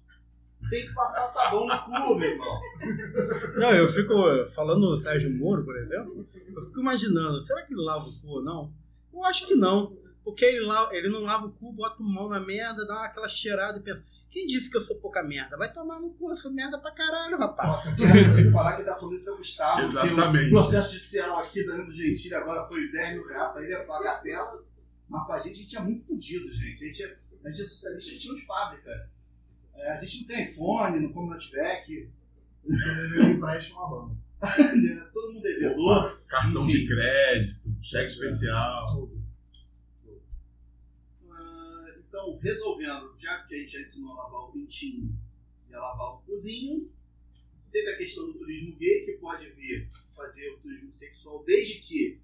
Não, use o calma aí. cozinho, ou- ou quer Calma aí, cozinho não da- pode não, fazer tá turismo sexual. Você só não pode usar o cozinho. Mas o Eduardo, o. Eduardo, o, Bolsonaro pai, não o, Bolso- não o Bolsonaro pequeno. O Bolsonaro que não sei se é grande, mas não, denunci- não foi denunciado, né? O tamanho do cara não foi denunciado. O Bolsonaro, que a gente não sabe o tamanho, é, ele, ele é favorável ao turismo sexual só com mulheres. E que a gente tem que aqui pontuar, deixar bem claro que a gente é completamente contra qualquer tipo de turismo sexual. Não pode ser motivo para ir a lugar nenhum do mundo. Exatamente. Porque corpo de ninguém é objeto. Que, que vergonha, que constrangimento. Bolsominions, na boa. Porra, eu tento ao máximo possível entender, compreender como vocês botaram um cara tosco como esse. Mas depois dele falar uma atrocidade dessas, vocês concordam com essa merda, assim? Vocês concordam com essa merda? De que, porra, o cara pode vir aqui, porra, ah, vem aqui pra turismo sexual de mulher, e porra, não, o que eu, não quero saber é turismo gay. Porra, vai tomar no cu, sacou? Ah, daí a gente entende por que, que o cara tá querendo tirar filosofia e sociologia. Pois Pô, é, é pra não pensar mesmo, é pra ter uma, uma nação de energúmenos. Vai lá, Barros. Não, só resumindo, eu acho que o Brasil é um país maravilhoso, né? com todos os problemas que ele tem. Ah, de São Paulo pra baixo, nem tanto. É, enfim. É, o, o, Brasil é um país maravilhoso, eu acho que, assim, recomendo você visitá-lo, tá? Obviamente, como o Gugu falou muito bem aqui, não com o objetivo do turismo sexual, né? Obviamente, se você quiser vir aqui, ligar o Tinder e conhecer uma pessoa, você fica à vontade. Sendo homossexual ou não, você fica à vontade. Mas o turismo sexual, como objetivo, não é relacionado de forma alguma. Né? Esse, pelo menos, é a posição. Não deveria nem ser. Não deveria nem estar na boca do presidente, a não ser em represália a isso. Exatamente. Ele na posição de chefe de Estado, né? É, Mas é então, bizarro, a gente, a gente acostumou a falar presidente Bolsonaro. Presidente A gente Bolsonaro, naturalizou. Eu achei que fosse demorar mais, mas, Mas é o naturalizou. que é, cara, infelizmente. É, Eu o acho, presidente. eu acho que as palavras têm poder, a gente tem que falar, porque, obviamente, eu, como discípulo de tio Rei, Dois aqui. meu coração, Dois aqui. ele, por mais seja um presidente que não me representa individualmente, ele foi eleito democraticamente. A gente tem que respeitar. Não, sim, total. Então, gente, vamos passar para a próxima pauta? Vamos pra Cuba, né? A gente, todo mundo quer ir para Cuba? Por favor. Vamos. Vamos para Cuba, gente. Vamos para pra Cuba, vamos pra Cuba. Então, vamos começar nossa viagem à Ilha dos Irmãos Castro com a melhor passagem que poderíamos comprar. Entrevista do excelentíssimo presidente eterno da República Brasileira, Luiz Inácio Lula da Silva. Que saudade do meu ex. Então, sejamos sinceros, quem aqui chorou na entrevista do ex-presidente? Eu. Eu chorei pra caralho. Eu chorei. Eu chorei pra caralho. E principalmente, cara, porque assim, é, o Lula, ele. É, vou fazer uma parte. Eu, eu estudo linguística cognitiva, que é uma parte da linguística que estuda exatamente o efeito das palavras, como a gente aprende. E depois eu quero conversar com É você tipo coach pra me ensinar o cognitivo. não é final coach. daquele filme que a nave pousa, e que os alienígenas falam assim, Eu girando. sei qual é o filme. Eu esqueci o nome, eu sempre esqueço o chamado. Não, o Não. chamado da mulher que sai da TV. ah, é verdade. É, não, é pouso, aterrissagem. Eu não lembro, mas é aquele daquele. É. Cancún? Isso, tem umas Cancún! Cancún tem umas navezinhas Não, mas legais. Cancún tem os idosos, cara. Eu Pô, é super legal a ideia de ele- você passar, porra. em vez de ter a é aposentadoria do é Bolsonaro, porra passar a aposentadoria num planeta a alienígena. chegada. A chegada. A chegada. Isso. Eu vi, não entendi absolutamente nada. É difícil. E aí os amigos falavam, o filme é maravilhoso, mas eu tenho que assistir. Depois a gente E troca eu uma ideia. assisti o negócio, não entendi porra É abstrato pra caralho. No próximo programa a gente fala disso. Beleza. eu Mas então, olha só. É, o Lula sabe fazer ligar todos os nossos. Os nossos ah, as nossas ligações. As, as nossas conexões emocionais por meio das palavras. Ele sabe exatamente o que falar pra gente. Ele não tem como não chorar.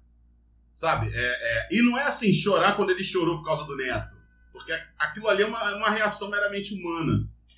É, é, é perceber o líder que aquele cara é e o tutorial de governo que ele tem. Se o Bolsonaro não quiser fazer mais porra nenhuma, ele pode pegar aquelas duas horas de entrevista e levar, e levar os quatro anos de governo dele nas duas horas de entrevista do Lula. Ele ensina como é que se faz crescimento econômico. Ele, ele, ele fala de, de é, segurança alimentar e por que, que isso é importante. Cara, ele, ele critica o governo, o governo da Venezuela, que é uma coisa que o próprio PT, enquanto partido, teve dividido naquela questão da Glaze, depois o, o Haddad dizendo que era contra, teve aquela. Ele critica da melhor maneira possível, ele abraça a esquerda inteira, mesmo, mesmo com reservas ao Ciro, de quem ele diz que gosta, ele fala do, ele fala do Flávio Dino, sabe? É, é, é difícil para mim, porque assim, eu, eu, eu, eu, o Lula é um cara que. Eu tive muitos amigos que estão na universidade hoje por causa das políticas que esse cara colocou. E a gente pensa só em vaga de universidade. Não estou falando a gente no sentido nós aqui nessa sala, porque a gente sabe qual é o tamanho dessa porra. Eu estou falando a gente enquanto povo acha que é simplesmente uma questão de vaga na universidade. Meu irmão, a gente começou falando da questão da, da livraria cultura e de quanto trabalho é desvalorizado e de quanto cada vez mais é, a, a formação refle- a formação vai refletir num ganho que não é só um ganho social, é um ganho econômico também. Assim, eu sou muito um exemplo disso. Assim, eu não sou, eu não, eu não fui cotista. Eu queria muito ter sido para poder dizer eu fui cotista, porra. Mas eu não cabia nas cotas. Mas eu sou resultado. A minha entrada na faculdade foi resultado direto das decisões do governo do Lula de ampliar o acesso às pessoas que não estariam naquele lugar. É, é, então, assim, é, é, eu tive muito esses amigos que, que entraram por cota, que tinham vergonha de ser cotistas, de porra, não vou entrar nesse negócio não, porque eu não sou pior do que ninguém. E aí o trabalho todo que foi feito de fazer uma percepção de que sim, aquilo é um direito, você tem direito de estar ali, aquilo não é um lugar de elite, aquilo é um lugar para todo mundo. E aí a gente hoje tem uma porra de um ministro da educação que diz que aquilo lá é lugar para elite intelectual. Quem é que define Teve. essa porra? É o outro ministro. Foi, foi Era- outro, é era verdade. o Vélez. Foi o Vélez, mas eu acho que. Agora é o Abraham von Continua. Eu acho que a ideia continua. O, inclusive o Olavo de Carvalho disse eles tiraram um que não era Olavete para colocar um que é um Olavete de verdade. Então, assim, esse vai defender muito mais a bandeira. Então, assim, o Lula, ele fala de política, ele fala de, de é, é, política internacional, o cara fala de, de geração de emprego, de estrutura do país e tudo isso voltado para o povo. Tudo isso voltado para como o povo é, é, precisa ser o, a primeira coisa a ser enxergada nessa história. Então, assim, pra mim foi impossível não chorar. Eu chorei, eu bati palma, eu ri, porque ele, é, além de tudo, é um orador genial. Então, assim, é, foda-se, a gente tá num, num podcast esquerdopata. É uma ódio ao cara. Assim, pra mim, aquilo ali foi o, o Lula mostrando quem é o Lula. É, eu acho que sorrir por alguém que está na prisão, sozinho, durante mais de um ano, é, isso já mostra que é algo extremamente mágico. assim. É muito mágico. É, é, é, Ele é, teve momentos de sorrisos espontâneos. Sim. sim, sim. É, isso daí eu vi também. Sim, sim, sim. Cara, momento ali que você sentia que o cara tava do seu lado, conversando e falando sobre os problemas do país. assim. Isso é inacreditável. Barros. Só, só queria fazer esse apontamento. E aí? Não, cara, eu tava até falando antes aqui no podcast que eu acho que os dois tidos como maiores presidentes da República Brasileira, é, os dois foram Getúlio Vargas E o Lula? e Luiz Inácio Lula disse sobre o Getúlio. Falou Ele falou, bota-. Bota a foto do velhinho na é- parede. É, não, É não. o jingle do Vargas, Sim, na, da sim, segunda sim, campanha. Sim, sim, sim. E ele disse: meu papel histórico não é de Getúlio. Apesar Eu não vou me matar. Mas assim, tirando, obviamente, todas as críticas que são válidas ao presidente Getúlio Vargas ou ditador Getúlio Vargas, eles têm. Ele foi ditador e foi E presidente. foi a gente presidente, tem que ter. É, isso em mente. Ele até sair em 45, 46, não lembro agora.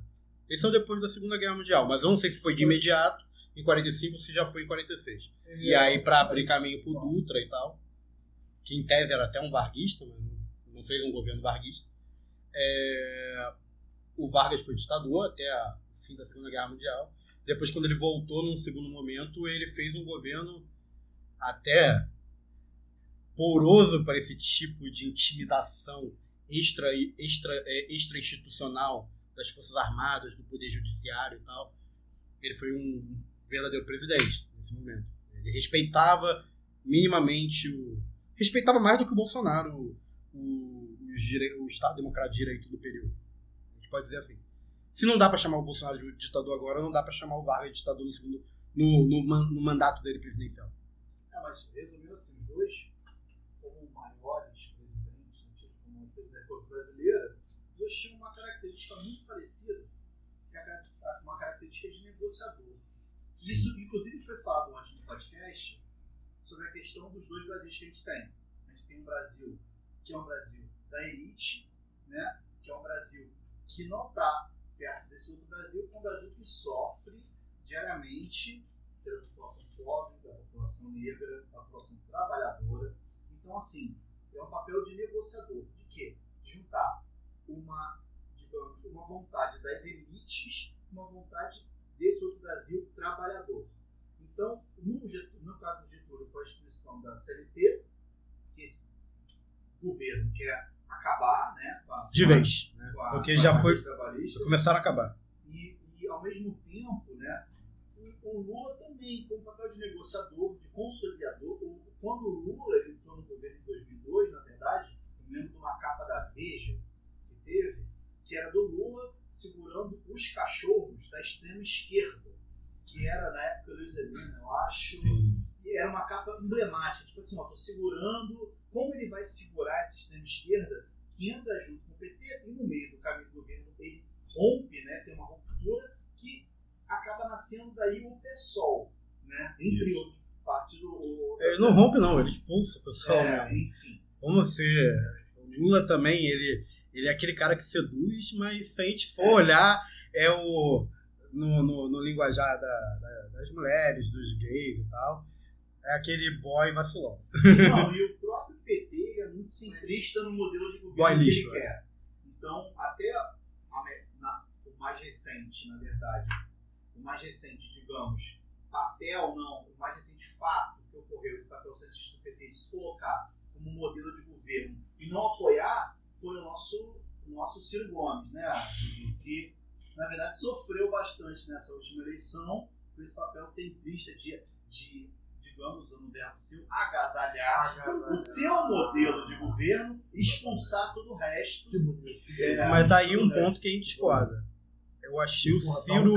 Eu achei o, pro- o falar projeto de o projeto que o Ciro apresentava ao país é menos centro do que o do PT. Eu acho que ambos são de centro. Sim. Eu acho lembrava até um projeto meio que brisolista. Na verdade, no eu achava o projeto do pessoal de centro. Que o projeto do pessoal era vamos fazer cumprir a Constituição, gente. Exatamente. Já que existe a Constituição, Não, vamos fazer. mas- Cara, não teve uma candidatura, mesmo frágil, de extrema esquerda. Eu não gosto desse extrema porque parece pejorativo. De uma esquerda mais ortodoxa. Acho que Sim, seria sim. mais adequado. Porque, assim, a extrema-direita, ela é tosca. O extremo cabe. Mas do lado do, do pessoal da esquerda é, é, mais tradicional e tal, eu acho que o extremo.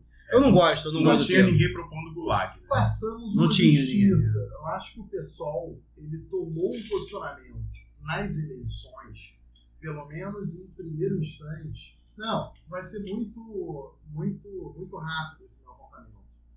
De Pode demorar. Pode demorar. Não, É, ele tava não, falando não, do vape que eu tava usando. de denuncismo. O pessoal ele não veio nessas eleições com uma proposição de projeto político para o país.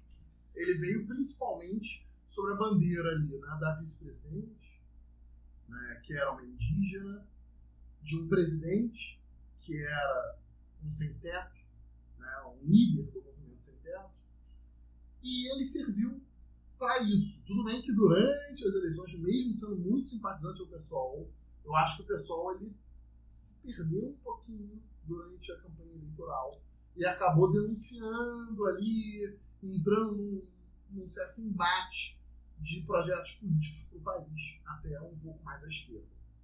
Só isso. Bem, mas eu, eu fui o único ainda que, apontamento? que não falou da entrevista do Lula. Sim, Não, primeiro, assim, não, tipo. eu também não, porra. Ah, então. Não, fala, pô. Ah, tá. fala. Não, eu- Quem é que vai falar? Gugu. Eu, Então, Gugu fala. eu, eu Gugu tenho, fala. eu Vamos tenho uma, umas coisas que eu, eu deveria ter anotado, né? mas eu não sou disciplinado o suficiente pra anotar. Eu Rapidinho. posso só fazer, não, Vai, só, faz. só fazer uma, um adendo aqui, até ler prestigiando. Tu adora Não. puxar o meu saco, hein, O Dudu tá agasalhando gosto, o Gugu. eu adoro, adoro, adoro puxar o saco. É um agasalhamento, rasgação de cedo do caralho. O Gugu foi o primeiro que, de forma emocionante, colocou Agasalhou. a questão sobre a, a entrevista do Lula. Até eu compartilhei no grupo a íntegra, mas não tinha ouvido a íntegra. E o Gugu se disse emocionado pela primeira vez, assim.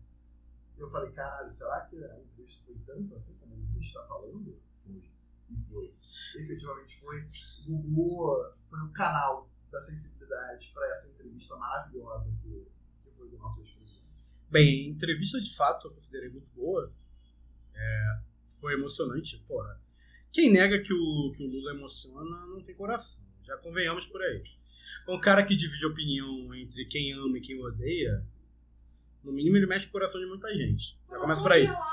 Mas assim, o que eu queria dizer, primeiramente, é. De fato, eu considero o Luiz Inácio Lula da Silva um dos melhores presidentes que teve na história do país. Porém, porém, porém, eu tenho críticas. Inclusive, inclusive críticas de como ele levou o processo. Primeiro, ele levou o processo acreditando que iriam respeitar o republicanismo. Né? Não respeitaram. Todo mundo sabia que não ia respeitar, mas ele acreditou. Eu acho até hoje que ele deveria ter se exilado, se é, asilado, se refugiado em uma Ele fala embaixada. Ele fala disso na entrevista.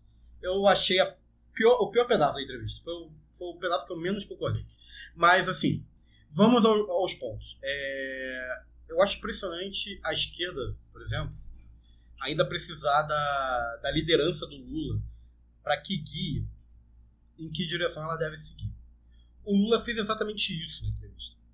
O Lula ele mandou ele mandou um recado para a direita, ele mandou um recado para a esquerda e mandou um recado para o povo. Para a direita é tipo, olha, tem um bando de, é, foi o maior destaque na imprensa internacional, tem um bando de maluco, não tem como isso dar certo. O próprio Moro vai fracassar. O recado para a direita dele foi muito simples, muito curto.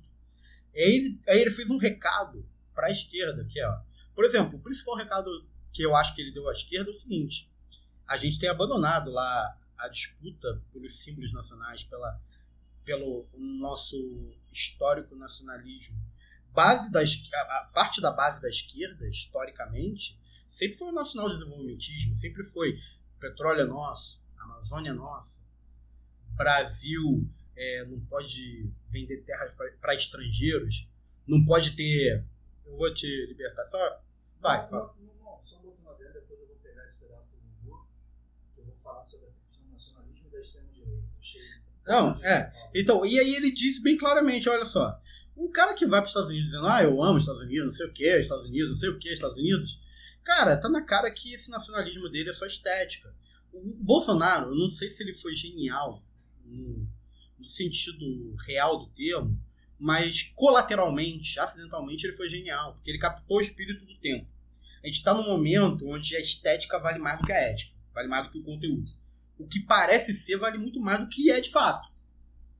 Olha só, se tiver um se tiver um iPhone fabricado na China, vendido pelos Estados Unidos, embalado num- numa embalagem com a bandeira do Brasil, pro nacionalista do Bolsonaro é mais brasileiro do que o chocolate da garoto, porque é vermelho, tá ligado? O, o batom, Ou tá o ligado? celular da positivo. ou celular da positivo. Enfim. É, ele mandou esse recado seguinte: não vamos abandonar essa pauta. E de fato, isso comunica. Cara, a gente. a- cara, eu vi o incômodo entre os bolsonaristas com relação a essa atitude ridícula que foi a visita aos Estados Unidos. A gente pode disputar o taxista, a gente pode disputar o Uber, a gente pode disputar o caminhoneiro, a gente pode disputar o militar, PM, policial civil. A gente pode disputar essa gente, porque parte dessa gente já foi nossa. Não era de esquerda, nunca, a maioria desse pessoal não foi de esquerda. Mas eles foram nossos, eles concordaram com parte da nossa pauta. A gente não pode abrir mão, gente. A gente não pode abrir mão de ninguém. Sabe? E o Lula tá dizendo o seguinte: olha, gente, não pode abrir mão desse, desse tipo de pauta. A gente tem que discutir o conteúdo nacional desse nacionalismo do Bolsonaro. Não tem nada de. Não tem nada de nacional. Tão pouco de nacionalismo. Sabe? O outro ponto que eu, que eu, que eu dou de destaque ao, ao Bolsonaro, ele percebe que tem uma crise entre militares e, o, go- e, o- e, o- ala bolsonarista, a ala, olavista. Aí o que, que ele faz? Ele chama os militares pro lado dele. Olha, gente, eu não sei porque vocês odeiam o PT, mas eu tô pronto para conversar com vocês. Ele, Vocês podem. O Bolsonaro jamais disse, vamos conversar, militares. Sim. Não, ele chama os militares para conversar e ele ainda fecha dizendo o seguinte: eu não sei qual é a do, do desse Mourão, mas o Mourão foi muito digno em relação. E ele foi digno, porque, porra, quem, foi, quem é contra um vô visitar o neto que morreu absurdamente como o neto do Lula morreu? Um cara que se nega a isso, o cara não é humano, meu. O cara não merece ser ouvido. Foi o único E porta-voz do governo que falou isso. Exatamente. E aí ele dá um aceno ao Mourão, porque o Mourão lidera os militares. Esse cara é genial, cara. Esse cara é genial. Ele, na entrevista dele, já. já, já, já os militares a gente sabe que são putos do PT. Começando da verdade. Aí que tá. Os militares querem que o PT faça tal da auto, autocrítica, Só fazendo um sendo que eles não aceitam a autocrítica. Não, eu acho assim, eu acho que é, você está certo, né? Teve questão, só que a gente tem que só pensar que o grupo dos militares ele é heterogêneo. Não, sim. Tô dizendo o pessoal. Não, mas eu tô dizendo o pessoal da liderança. Eu só faço uma observação. Não, mas ele aponta para as lideranças militares. Ele não tá chamando o, o cabo, o soldado. Isso daí, ele, na entrevista dele, dá a entender o seguinte: o trabalho de trazer o cabo, o soldado, o sargento pro nosso lado é de vocês, esquerda.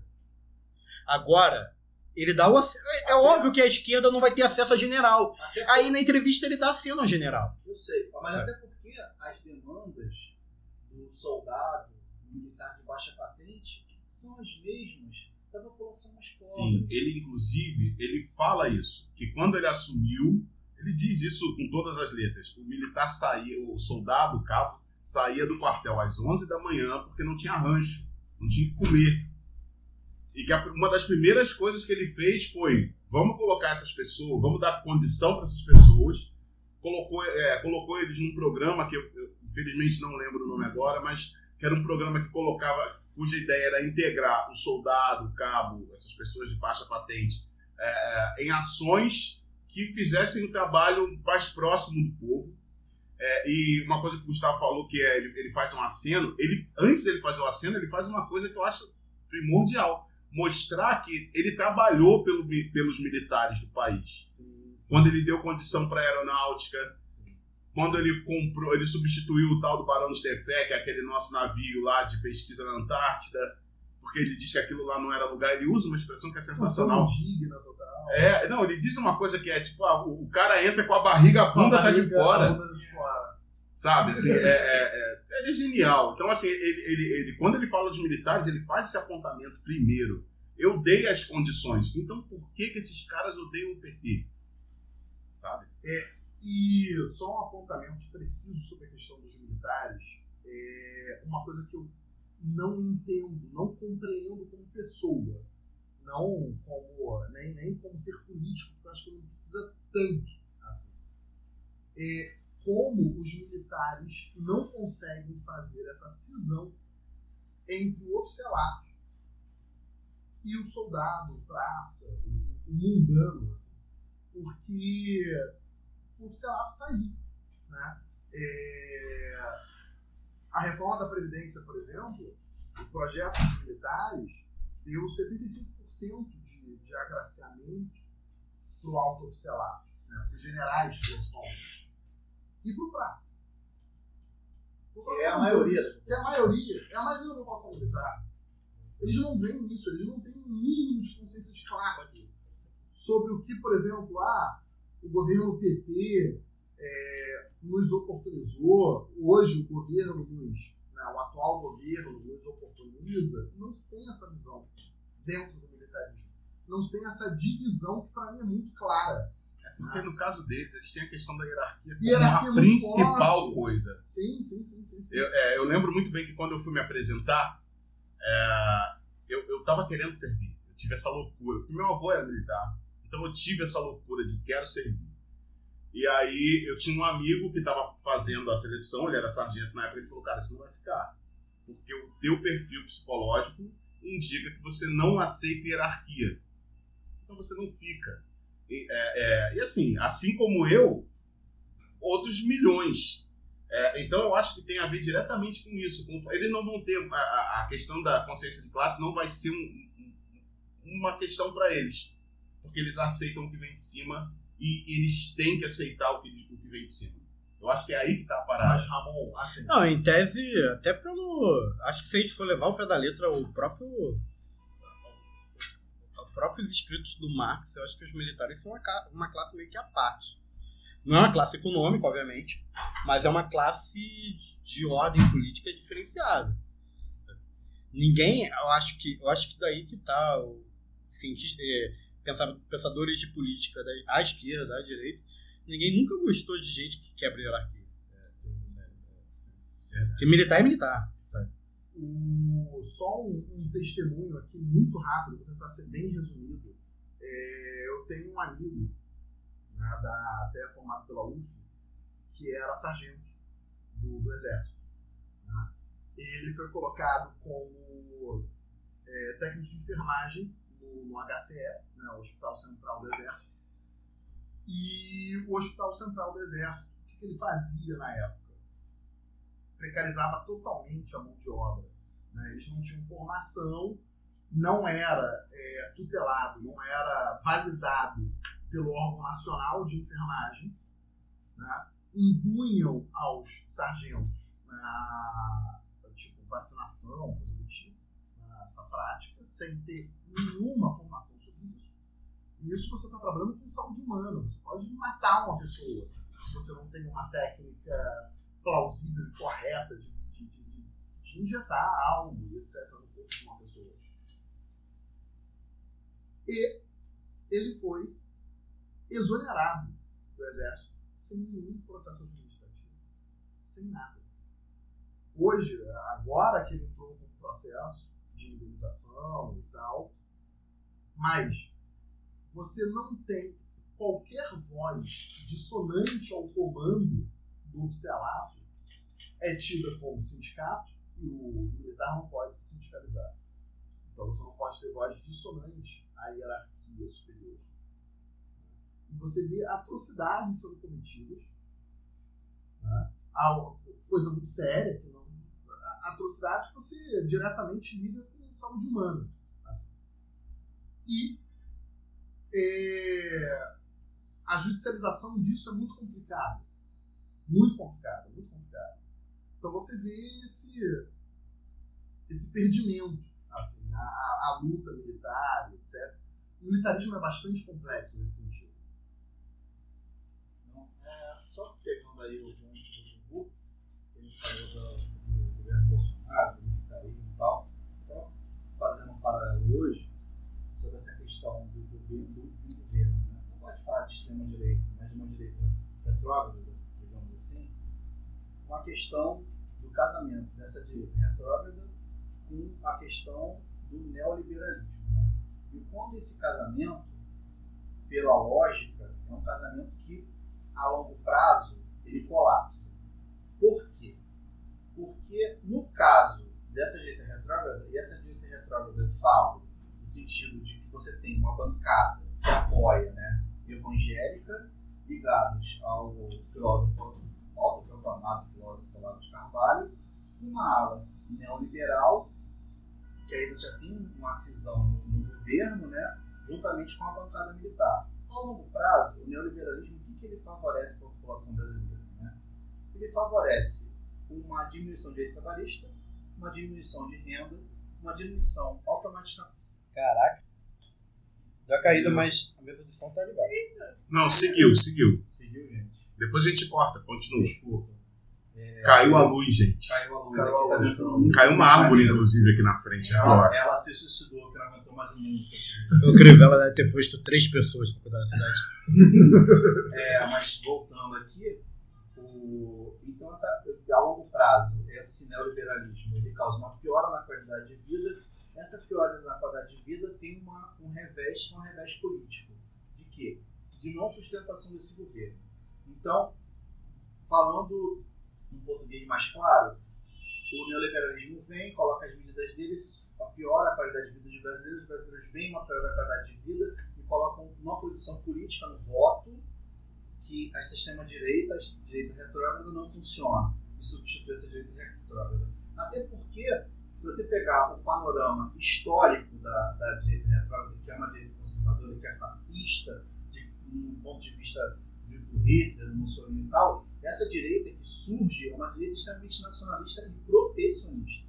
Ele é o contrário da, da, da direita neoliberal. Então, a longo prazo, o que a minha previsão, digamos, né, que nem o, o- o Lula falou, o Getúlio falou, de ser papéis de conciliadores. É uma direita que é o contrário, é uma direita de. Por que ela é de ruptura? Porque a longo prazo, das duas, uma, ou assume politicamente uma direita retrógrada, bancada evangélica é, e Olavete assume e expulsa o neoliberalismo e o- a bancada militar do governo, ou então, pior cenário, do meu ponto de vista, porque o Bolsonaro foi democraticamente eleito. É, sofre, você tem uma cisão no governo, a própria bancada militar com os neoliberais assumem a maioria da Câmara e fazem a mesma coisa que fizeram com a Di- Dilma.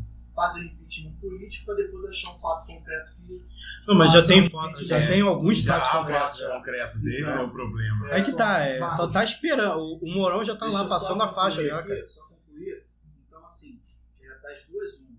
A longo prazo, ou com a direita retrógrada rompe com o neoliberalismo e com os militares, ou os militares o neoliberalismo buscam forças no nosso parlamento para substituir o chefe de nação implementam um impeachment e tiram o Bolsonaro. Essa é a previsão que eu faço hoje. E eu concordo com você. Totalmente errado. Não, Eu concordo. acho que ainda vai ter uma tentativa de. Ó, é a minha aposta e eu jogo alto. E olha, só, Tô botando só notão de 100, ó. Pá. só pra tornar É, claro. a minha aposta é que o Bolsonaro vai tentar um golpe. Minha Não, aposta é essa. Porque ele fica. ele fica incendiando as bases das forças militares. Sim, sim, sim. Os cabos, sargentos, soldados, ele fica falou incendiando um golpe clássico. Golpe clássico. Não digo nem com fuzil e o tá cacete. o Mas, assim, criar um caldo de que isso pode acontecer. Sim. Então a única solução é manter. Não duvido. O, só para tornar mais claro, Barros, acho que você já deixou bem, bem translúcido isso. É, um governo de viés fascista, né, de conciliação de classe, a priori nacionalista, ele tem sido, na verdade, os internacionais, né, estrangeiros, extremamente entreguista. Né? A gente tem aí um fascismo brasileiro o Bolsonaro de cócoras para os Estados Unidos, principalmente. Declarando amor. Amor. A palavra, a palavra dele foi amo. Amor. Sabe? Sim, ambos os Estados Unidos já eram. E vamos que vamos. Né? O... Só tomando uma liberdade de falar sobre a, a entrevista do, do Lula. Assim, é, como eu disse, assim, o Gugu foi o primeiro que, que, que falou sobre a entrevista. É, eu não tinha dimensão é, do quão importante é, teria sido esse, esse, esse momento. Mas deixar bem claro que, olha, eu só repercuti. Não, o que você sentiu. Não, você sim, mas- você- Mas eu acho que a maioria das pessoas se emocionaram. Não é uma coisa Não, única única, sim. A sim, gente, vê- cara, a gente vê isso muito no Twitter. sim, sim. As pessoas que, inclusive eleitores do Bolsonaro, dizendo assim, cara, como, como não bater palmas para isso que ele falou? Sabe? E a entrevista em si, é, eu votei, no, por exemplo, no Ciro, né, no primeiro turno. No segundo turno, vesti logo a camisa do PT mesmo, fiz campanha para Haddad. Os deus Mas- criticaram, não? Eu, não, eu, eu hoje ainda, ainda me considero meio cirista. Mas o Lula, ele consegue, né, com a genialidade política dele, fazer me perguntar: você optou, você tomou a opção correta política Quando escolheu votar no quando Ciro. esco- escolheu votar no Isso Ciro ou aconteceu escolheu comigo também. e eu me perguntei de forma muito sincera, porque eu vi ali um camarada que estava mais de um ano numa prisão. E com uma serenidade política, com uma visão sobre país, sobre o futuro de país, que você não vê igual. Não Não existe, vê, cara. não existe. Não ele diz isso, inclusive. Ele diz assim, não há líderes. Sim. Ele diz isso literalmente, não há líderes. Sim. Ele sabe que ele é o único. Eu acho que isso, isso é engraçado, porque eu acho que em qualquer outra situação, alguém que se vê nessa, nessa posição de poder se utilizaria desse discurso. Ele se utiliza de uma maneira muito mais agregadora, que é o que o Rafael estava falando. Ele sabe exatamente abraçar todo. Ele diz assim: não tem líder, mas tem um líder falando aqui. Sabe? De uma forma sutil. de uma forma sutil. Tem um líder falando aqui. Então, gente, vamos seguir o líder. Vamos ouvir o que o líder está dizendo. Vamos ouvir o que o líder está dizendo. E muito mais, como o Gustavo falou, vamos ouvir o que o líder está apontando. Essa coisa do Ciro que você falou, cara, foi, foi incrível porque foi comigo, foi exatamente a mesma coisa. Porque ele fala assim: eu gosto do Ciro Gomes. É a primeira coisa que ele diz. Eu gosto do Ciro Gomes. Mas ele fala, eu gosto pessoalmente. Pessoalmente. Depois o ele que dá a entender que politicamente, ele não gosta do comportamento. Mas aí que tá, se tem uma coisa que o Lula falou que todo mundo fala, é que o grande inimigo do Ciro Gomes é, esse o próprio Ciro Sim, Gomes. sim, sim, sim. Sim. Então, é assim, é, é, é, mas a gente se pega pensando. E, pra, e assim, eu acho que no teu caso foi a mesma coisa. Foi um voto, um voto muito consciente, muito pensado. Eu fui ouvir o Ciro duas vezes, Pra caralho. sabe? Eu fui os du- duas vezes que o Ciro esteve no Rio, eu fui ouvir. É, a gente, eu, e- eu e a Maíra, minha noiva, a gente participou de, de, de debates é, de uma do mesa dentro do PDT sobre educação. A gente foi. Porra, de repente a gente tava no mesmo jogo. Lá em Copacabana? Sim, sim. pois é. Então, assim, a gente foi, a gente estava efetivamente envolvido e, e- e certo da nossa opção. Mas quando a gente ouve as ponderações do Lula, a gente repensa. É o poder do orador, cara. É, sabe? Eu quero deixar bem claro aqui que apesar de ter votado no Ciro, Cirete eu não virei. Ciro Minho eu não virei. Então, Ah, não, show. então não, Então, não fui em Copacabana assistir palestra não nenhuma. foi. não tava com certeza de voto nenhum. Eu, na verdade, achei essa, essa, essa eleição muito deprimente. Eu entendo. Eu achei muito deprimente. Eu Mas a- Me deixou meio doente essa época eleitoral. Não, cara, Brasil. todo mundo. o que eu vejo dessa entrevista do, do Lula, e aí eu convoco a, sim, sim, sim, a eleitores que não foram, né, não são de esquerda, etc., é, ele é um ícone. Ele é um ícone. Né? Ele chama para si a responsabilidade.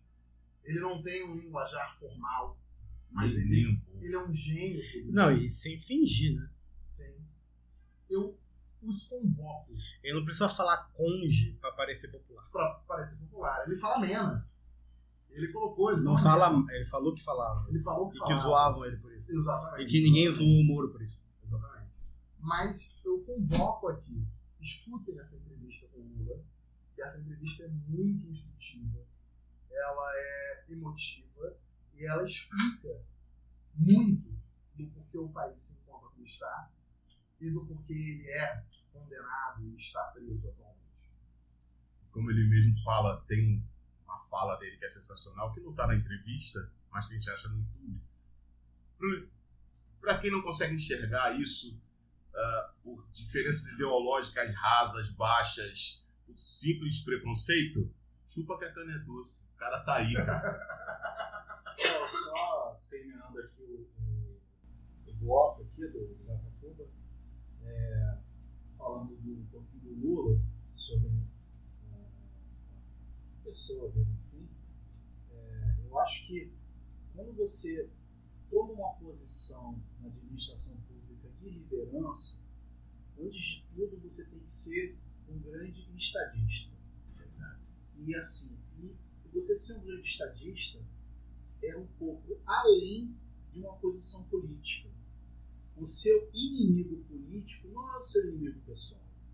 Então, assim, é, por mais que o Bolsonaro, e a gente fala isso como um podcast de esquerda, de certa forma, é, A gente é de esquerda, de certa forma. tudo bem. A gente, como um podcast de esquerda, o, o Bolsonaro, apesar de ser um inimigo político, ele não é inimigo a ser morto. Ele não é inimigo a ser torturado, ele é inimigo a não ter os seus direitos da Constituição negados. Ele é somente uma visão contrária política. Eu não concordo com essa tua conclusão por um motivo. O Bolsonaro não é adversário. O Bolsonaro é inimigo. Fascista tem que ser inimigo. Agora, concordo contigo num ponto. Não é o Estado que tem que arrumar subterfúgios para persegui-lo politicamente. Agora a gente tem que arrumar uma maneira política, como militância, como esquerda, como direita, como que seja, para ele é um câncer. no- Ele é um câncer no quadro político brasileiro. Pra tirar esse câncer, extirpar esse Eu não câncer. acho, eu não acho isso. Aí discorda. É, eu não acho isso por quê? Porque o pensamento do inimigo não é o pensamento do adversário. É, eu não É, acho cara, que. Bolsonaro eu não é inimigo. Cara, o Bolsonaro não é adversário. Dois a dois. O que, eu acho assim, eu tenho posições totalmente contrárias à política do Bolsonaro, mas ele foi eleito democraticamente. Não é esse ponto que eu tô. Não. O ponto que eu tô. Enfim, Mas deixa eu acabar de falar. Eu tô isso falando. democraticamente. Não deixa eu acabar de falar. Tenho reticências isso Não, então bota a democraticamente. reticência pra você. Calha a boca. Ui. Eu tô falando. Guarda. Porra, que saco. Limpo. Lavem o cu de vocês, o pênis e fiquem calados. E Não dei cala minha boca. no xixi. Meu Deus do céu. É. Descarga eu no dei xixi. Deixem a tampa baixada. Calem a boca. Resumindo, o que, eu, o que eu queria falar é que o Lula entende isso. Ele entende que a democracia é um regime em que ninguém está satisfeito. Porque a democracia é de coalizão. Ele diz isso, inclusive. Correto, Não diretamente, mas ele diz isso. Então, assim, é uma democracia em que ninguém está satisfeito mas a política está sendo feita. E a política está sendo feita com um objetivo muito específico, que é melhorar a qualidade de vida dos brasileiros. Inclusive, ele diz uma coisa que é: quando perguntam para ele se ele acha que o governo Bolsonaro vai dar certo, ele não faz uma análise. Esse bando de imbecil que está sentado no governo não tem como dar certo, porque simplesmente é um bando de imbecil. Ele diz: as políticas que o Bolsonaro tenta implementar não indicam que vão funcionar para o país que a gente tem. Isso é uma análise política de um adversário político, que não é enxergado como inimigo. Mas nesse ponto, para analisar, beleza. Agora, agora cabe o sistema político se abster de, de ter entre, entre seus participantes gente da laia do Bolsonaro. Isso daí é inegável. Sim. O Bolsonaro ele apresenta uma disfunção do sistema. É para ele ser eliminado. Bolsonaro e todos semelhantes, eliminado, por favor. metafórica e materialmente. É. até Tá fora. certa- Eu, Responsabilidade jurídica. Ó, gente, olha, querem processar? É. Gustavo César Não, Souza, CBF 109, é de 144, processo, não é questão de 6741. Não questão processo. de processo. Não questão de Sabe? processo. O- mas na própria entrevista, o Lula, por mais que ele seja polido no tocante ao governo na, na atualidade, ele coloca que o processo democrático durante as eleições foi viciado. E foi. Sim, e foi. Uma eleição viabilizada diante de fake news, Com a ajudinha da Lava Jato. diante de robôs, robotizado. Né? O WhatsApp ganhou as eleições. O WhatsApp ganhou as eleições. Então, você chegar e ler o governo Bolsonaro como um governo legítimo, democrático, eu, no meu caso, Aí a gente discorda. Eu acho legítimo. não acho legítimo, pelo próprio processo Eu acho que desenhou a eleição. Eu entendo o que você quer dizer. É um paralelo do impeachment. É a mesma legitimidade do impeachment da Dilma. Em que você acha uma saída tosca jurídica, né? Ah, de certa maneira. Para dar um resultado, no final, em tese, o resultado é, é legítimo. Na prática, precisou dar um jeitinho. Precisou deturpar. Então, galera, já que a gente já quase se matou aqui no Porrada. é, porrada. É bom assim, né? Fight, é, porrada, A gente sai na porrada no estúdio e sai pra beber uma pensamento cerveja depois. Pensamento único é coisa de bolsonarista, fascista e filha da bomba. Parabéns. Tiro, porrada e bomba. Tiro, porrada e bomba. E pra manter no- num assunto que já rolou, dedo no cu e gritaria. No Obrigado, Gil. É, deu no Dedo pulinho, no cara. pulinho. Dedo no cu limpo e gritaria. Então, galera, partimos para o marxismo cultural. Marxismo cultural. Marxismo cultural. Marxismo cultural.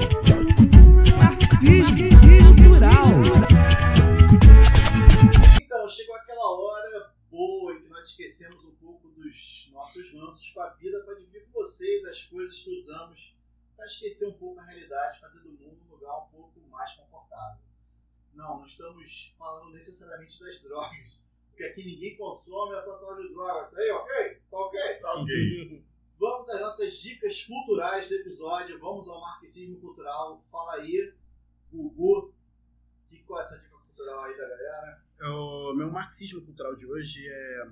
Tem, saiu um artigo no ano passado, é, não sei exatamente a, a data, ó, maio de 2018, na revista Piauí. Um artigo daquela seção chamada Questões Raciais. O nome do artigo é Nota sobre o Calabouço. Brás Cubas e os castigos aos escravos no Rio. Esse artigo eu lembro bem, eu li quando a minha namorada, que tá aqui, a Juliana, tava fazendo prova na UF e eu tinha levado ela e assim como eu moro longe da UF, eu tinha eu fiquei com preguiça de voltar pra casa e depois, fazia sentido, Niterói é longe da minha casa. Então eu fiquei olhando notícia no celular e tal, etc. Aí eu achei esse artigo aqui na, na Piauí, no ano passado, chamado Nota sobre o Calabouço para as Cubas e os Castigos aos Escravos. Então, uma, uma linguista norte-americana que gostava muito de pesquisar português, ao ler os livros de Machado de Assis, ela sempre notava a presença de um tal de calabouço, quando na cartografia literária da cidade do Rio de Janeiro, né? E ela ficava sempre encucada e esse calabouço não fazia sentido se a gente olhasse esse calabouço como sendo o calabouço que atualmente é um pedaço de estrutura do Clube do Vasco, da Gama. Não é esse calabouço. O calabouço era um local onde o Estado é, punia os escravos em nome dos seus senhores em troca de em troca de um, de um tipo um tipo um pedágio você paga um, um, você pagava um valor lá você largava o seu escravo seu escravo dentro desse calabouço e é, esse escravo era punido é, era uma terceirização da punição às pessoas escravizadas que o Estado fazia acredito que existiam espécies de calabouços em cada uma das cidades importantes desse país do período. Acredito que não seja algo exclusivo do Rio de Janeiro, mas o mais interessante desse artigo é demonstrar como a nossa memória é seletiva e a nossa memória escolhe esquecer e lembrar de certas coisas. O calabouço foi algo muito presente no Brasil até 1888, a abolição da escravidão, a abolição da escravatura. No entanto, um pouco mais de pouco mais de 130 anos depois, ninguém sabe exatamente o que é esse calabouço. E aí ela foi explicando que essas camadas, como se fosse uma espécie de, de arqueologia da memória, que ela, ela teve lá o, a, a primeira a, o primeiro sinal de que esse calabouço de fato existia, ela teve nos livros de Machado de Assis. Só que depois ela foi ela parou para pesquisar e ela viu que esse calabouço de fato existia e a cidade do Rio de Janeiro escolheu esquecer. Então essa matéria fala muito sobre o que, que a gente quer lembrar e o que, que a gente quer esquecer. As maneiras como a, a nossa memória é, é, é, manipulada e como essas coisas são mediadas entre, entre o ser, o Estado e, e etc. Então eu acho muito interessante um artigo como esse para a gente entender que nem sempre as versões que a gente ouve da história são as versões de verdade. Tem muita coisa na história que é escolhida não ser lembrada. Tem história que a história não e a história que a história não conta, às vezes conta mais do que a história que é contada. Então, então esse artigo eu vou colocar lá no, na descrição no, do episódio. Notas sobre o calabouço, revista Piauí. Brás Cubas e os castigos aos escravos do Rio. Vamos botar no, no Facebook, no Instagram, o link aí show. É, a minha dica cultural, pôr do sol. Pode ser? Pôr do sol. É, em Barra de Guaratiba não, então, não vai ser, dessa vez não vai ser não. Eu vou fazer um jabá aqui de um podcast que eu ainda não escutei, porque me foi divulgado hoje, me foi divulgado hoje, mas eu tenho certeza, é, eu conheço os integrantes muito bem, é, né, eu sou egresso da UERJ, do Direito da UERJ, é, é de uns camaradas de lá, de um coletivo que eu já fui integrante, hoje eu sou simpatizante e concordo integralmente é, com as convicções e posturas e, é, e, práticas que esse coletivo comete, que é o direito para quem. É, se tem até uma discussão se esse coletivo vai, vai continuar ou não, dado o governo Bolsonaro, as perseguições, etc mas o nome do podcast é Segurança dos Direitos. Né? Tá no Spotify já, sobre segurança pública. É, o primeiro episódio foi sobre a realidade do Estado do Rio de Janeiro. É, eu conjecturo que estejam é, falando sobre a questão do governo Witzel e sobre a política de extermínio que está pela cidade mas é, com certeza, vou escutar com muito carinho ainda, mas com certeza tem opinamentos ali jurídicos, é um podcast né, numa perspectiva mais jurídica do que política, mas também, obviamente, fazendo um paralelo político, é, que certamente vai, vai agregar muito aí a quem, a quem ouvir. Fala aí, Ramon. Então, a minha, a minha dica, meu marxismo cultural é, é uma série, uma minissérie, na verdade, só teve uma temporada, são oito episódios, chamada Brain Dead. É uma, é uma minissérie de ficção científica política. Uh, o mote da série é: vem umas formigas uh, extraterrestres e comem uma parte do cérebro da pessoa. E essa pessoa passa a ter um, um comportamento político específico. É, é, é uma crítica ao governo Trump, assim, ferina e genial, muito engraçada, E para quem gosta de, de, de musical, a abertura é sempre uma música temática. É um violão folk com um cara que canta muito bem, que resume o episódio anterior e apresenta o próximo. É, é com o cara que fazia o Monk. Eu esqueci o nome dele agora. Como, Ju? Tony Shalom. É, Tony Shalom. Ela vai falar aqui. Fala, Fala, Ju. Fala você, vem cá. Por favor, venha rápido. Acho que é Tony Shalom que fala. Ele faz o Marvelous Miss Maisel. Faz, ele é o pai da, da Mindy. É, e a série é sensacional no sentido de que assim, é um humor permanente. Você ri o tempo inteiro, mas é aquela risada que você dá e você fica assim, pô, eu tô rindo disso mesmo. Isso é uma tragédia, mano. E, é, e, assim, não é uma série que tenha passado no Brasil, então vamos usar a internet para o que ela serve, ou seja, baixar conteúdo pirata. E aqui eu não estou me importando com, com responsabilidade jurídica. Vamos baixar o torrent. É, é, porque é uma série que não passou no Brasil, cara, e vale muito a pena pra gente que gosta de um pensar político é, é, e com um, um viés artístico muito bem feito, muito bem colocado. Então só fala de novo pra gente o nome da série. A série se chama Brain Dead. Brain Dead. Brain. Brain, Brain brain, Dead. brain de Cérebro morto. Brain de cérebro, é cérebro morto. Vamos lá, Brain Dead. Brain Dead. B-R-A-I-N ou M? N. D-E-A-D. Bola, rato, amor, igreja e Natal. Isso. Agora, agora faz com países. Com países? É. Brasil, Bolívia, Romênia, Bahia, Argentina. Índia, In- Índia, Nigéria, Nigéria. Argélia. já foi. Então, gente, fechando aqui o meu marxismo cultural do episódio de hoje. Fui no, no cinema com minha digníssima ver o Shazam. Minha dica não pode deixar de ser nerdona, né? Fui sem a mínima pretensão e o filme é muito legal, assim. Eu acho. Lembra muito aqueles filmes dos anos 80. que Vocês já devem ter escutado as críticas nos lugares, no YouTube, enfim. Mas lembra muito aqueles filmes dos anos 80, de, de adolescente, de criança e o colégio. É um filme que, que tem uma graça, enfim.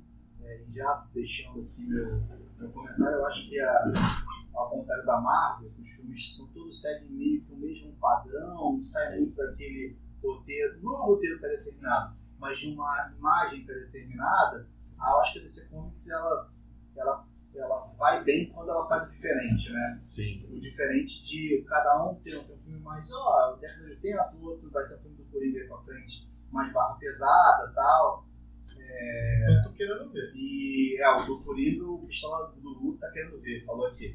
O, e eu, eu fui ver o filme, achei um filme muito legal, muito divertido. Recomendo a todos aí assistirem o Shazam no cinema. É, o Vingadores eu vou ver também, mas eu já sei mais ou menos o que vai acontecer. Eu não vi nem primeiro. Não viu o primeiro? Nossa, você é uma pessoa em um bilhão, né? Pois é. Como é que você conseguiu sobreviver até Não hoje? sei. Ah, mas a gente não viu. É, aí, também. Eu vi sim. Eu vi no. Eu Traição achei uma merda. Traição no relacionamento, ó. Acabou? Não, Não na verdade que eu que me que fudi, filme. cara. Quem foi que se deu bem foi ela que não assistiu, cara. É uma merda. Mas Aliás, meus alunos não podiam saber que eu não vi. Eu- Nossa, é porque eu disse que vi pra ele. esse dois eu não Isso aqui, ó, mentira de perna curta. Pois é. Esse dois eu não tava querendo ver, mas até pelo convívio, é tudo que eu falo, oi, bom dia. Já viu Oi, boa tarde, quero 10 pães. Já viu Vingadores? É um saco, eu sou obrigado a ver esse filme. Ainda tem a epopeia do banheiro. Você viu isso? Não. A, a Galileu publicou um- uma timeline dos melhores momentos pra você ir ao banheiro durante Os Vingadores, porque é um filme de três horas. 3 horas. E aí parece que a Marvel inventou o filme de três horas, inclusive. É, mas fechando então, galera, o podcast e sempre lembrando para vocês que foi um tema principal, tema principal do, do nosso programa hoje, que vocês lavem bem os seus pênis. Agora, qual que o pênis tem plural? Não. Os seus pênis. É. Lavem bem os seus pênis e os seus cus. Isso. Tu achou que era o quê? Pênis? Eu, eu não sei, eu só não ofende. É verdade. E, e não- a, a ordem não importa. Se você lavar o pênis antes de lavar o cu, cu não vai estar querendo pênis. Não Tá? vai. E. Cientificamente Não, e se a sua mão botou a mão no cu, a mão no pênis, não significa que você queira botar a mão no pênis e no cu dos outros. Exatamente. Porque que a sua mão no seu pênis e a sua mão no seu cu, enfim. Bem, resumindo aqui a lavagem de pênis e pus, é, encerramos mais um episódio do nosso Guanabara Connection. Esperamos de verdade que tenhamos conseguido proporcionar a vocês alguns bons momentos. E a gente se encontra no nosso episódio. Dá um tchau aí, pessoal. Valeu, Tchau, galera. tchau. Até a próxima. Um beijo no seu coração e tchau.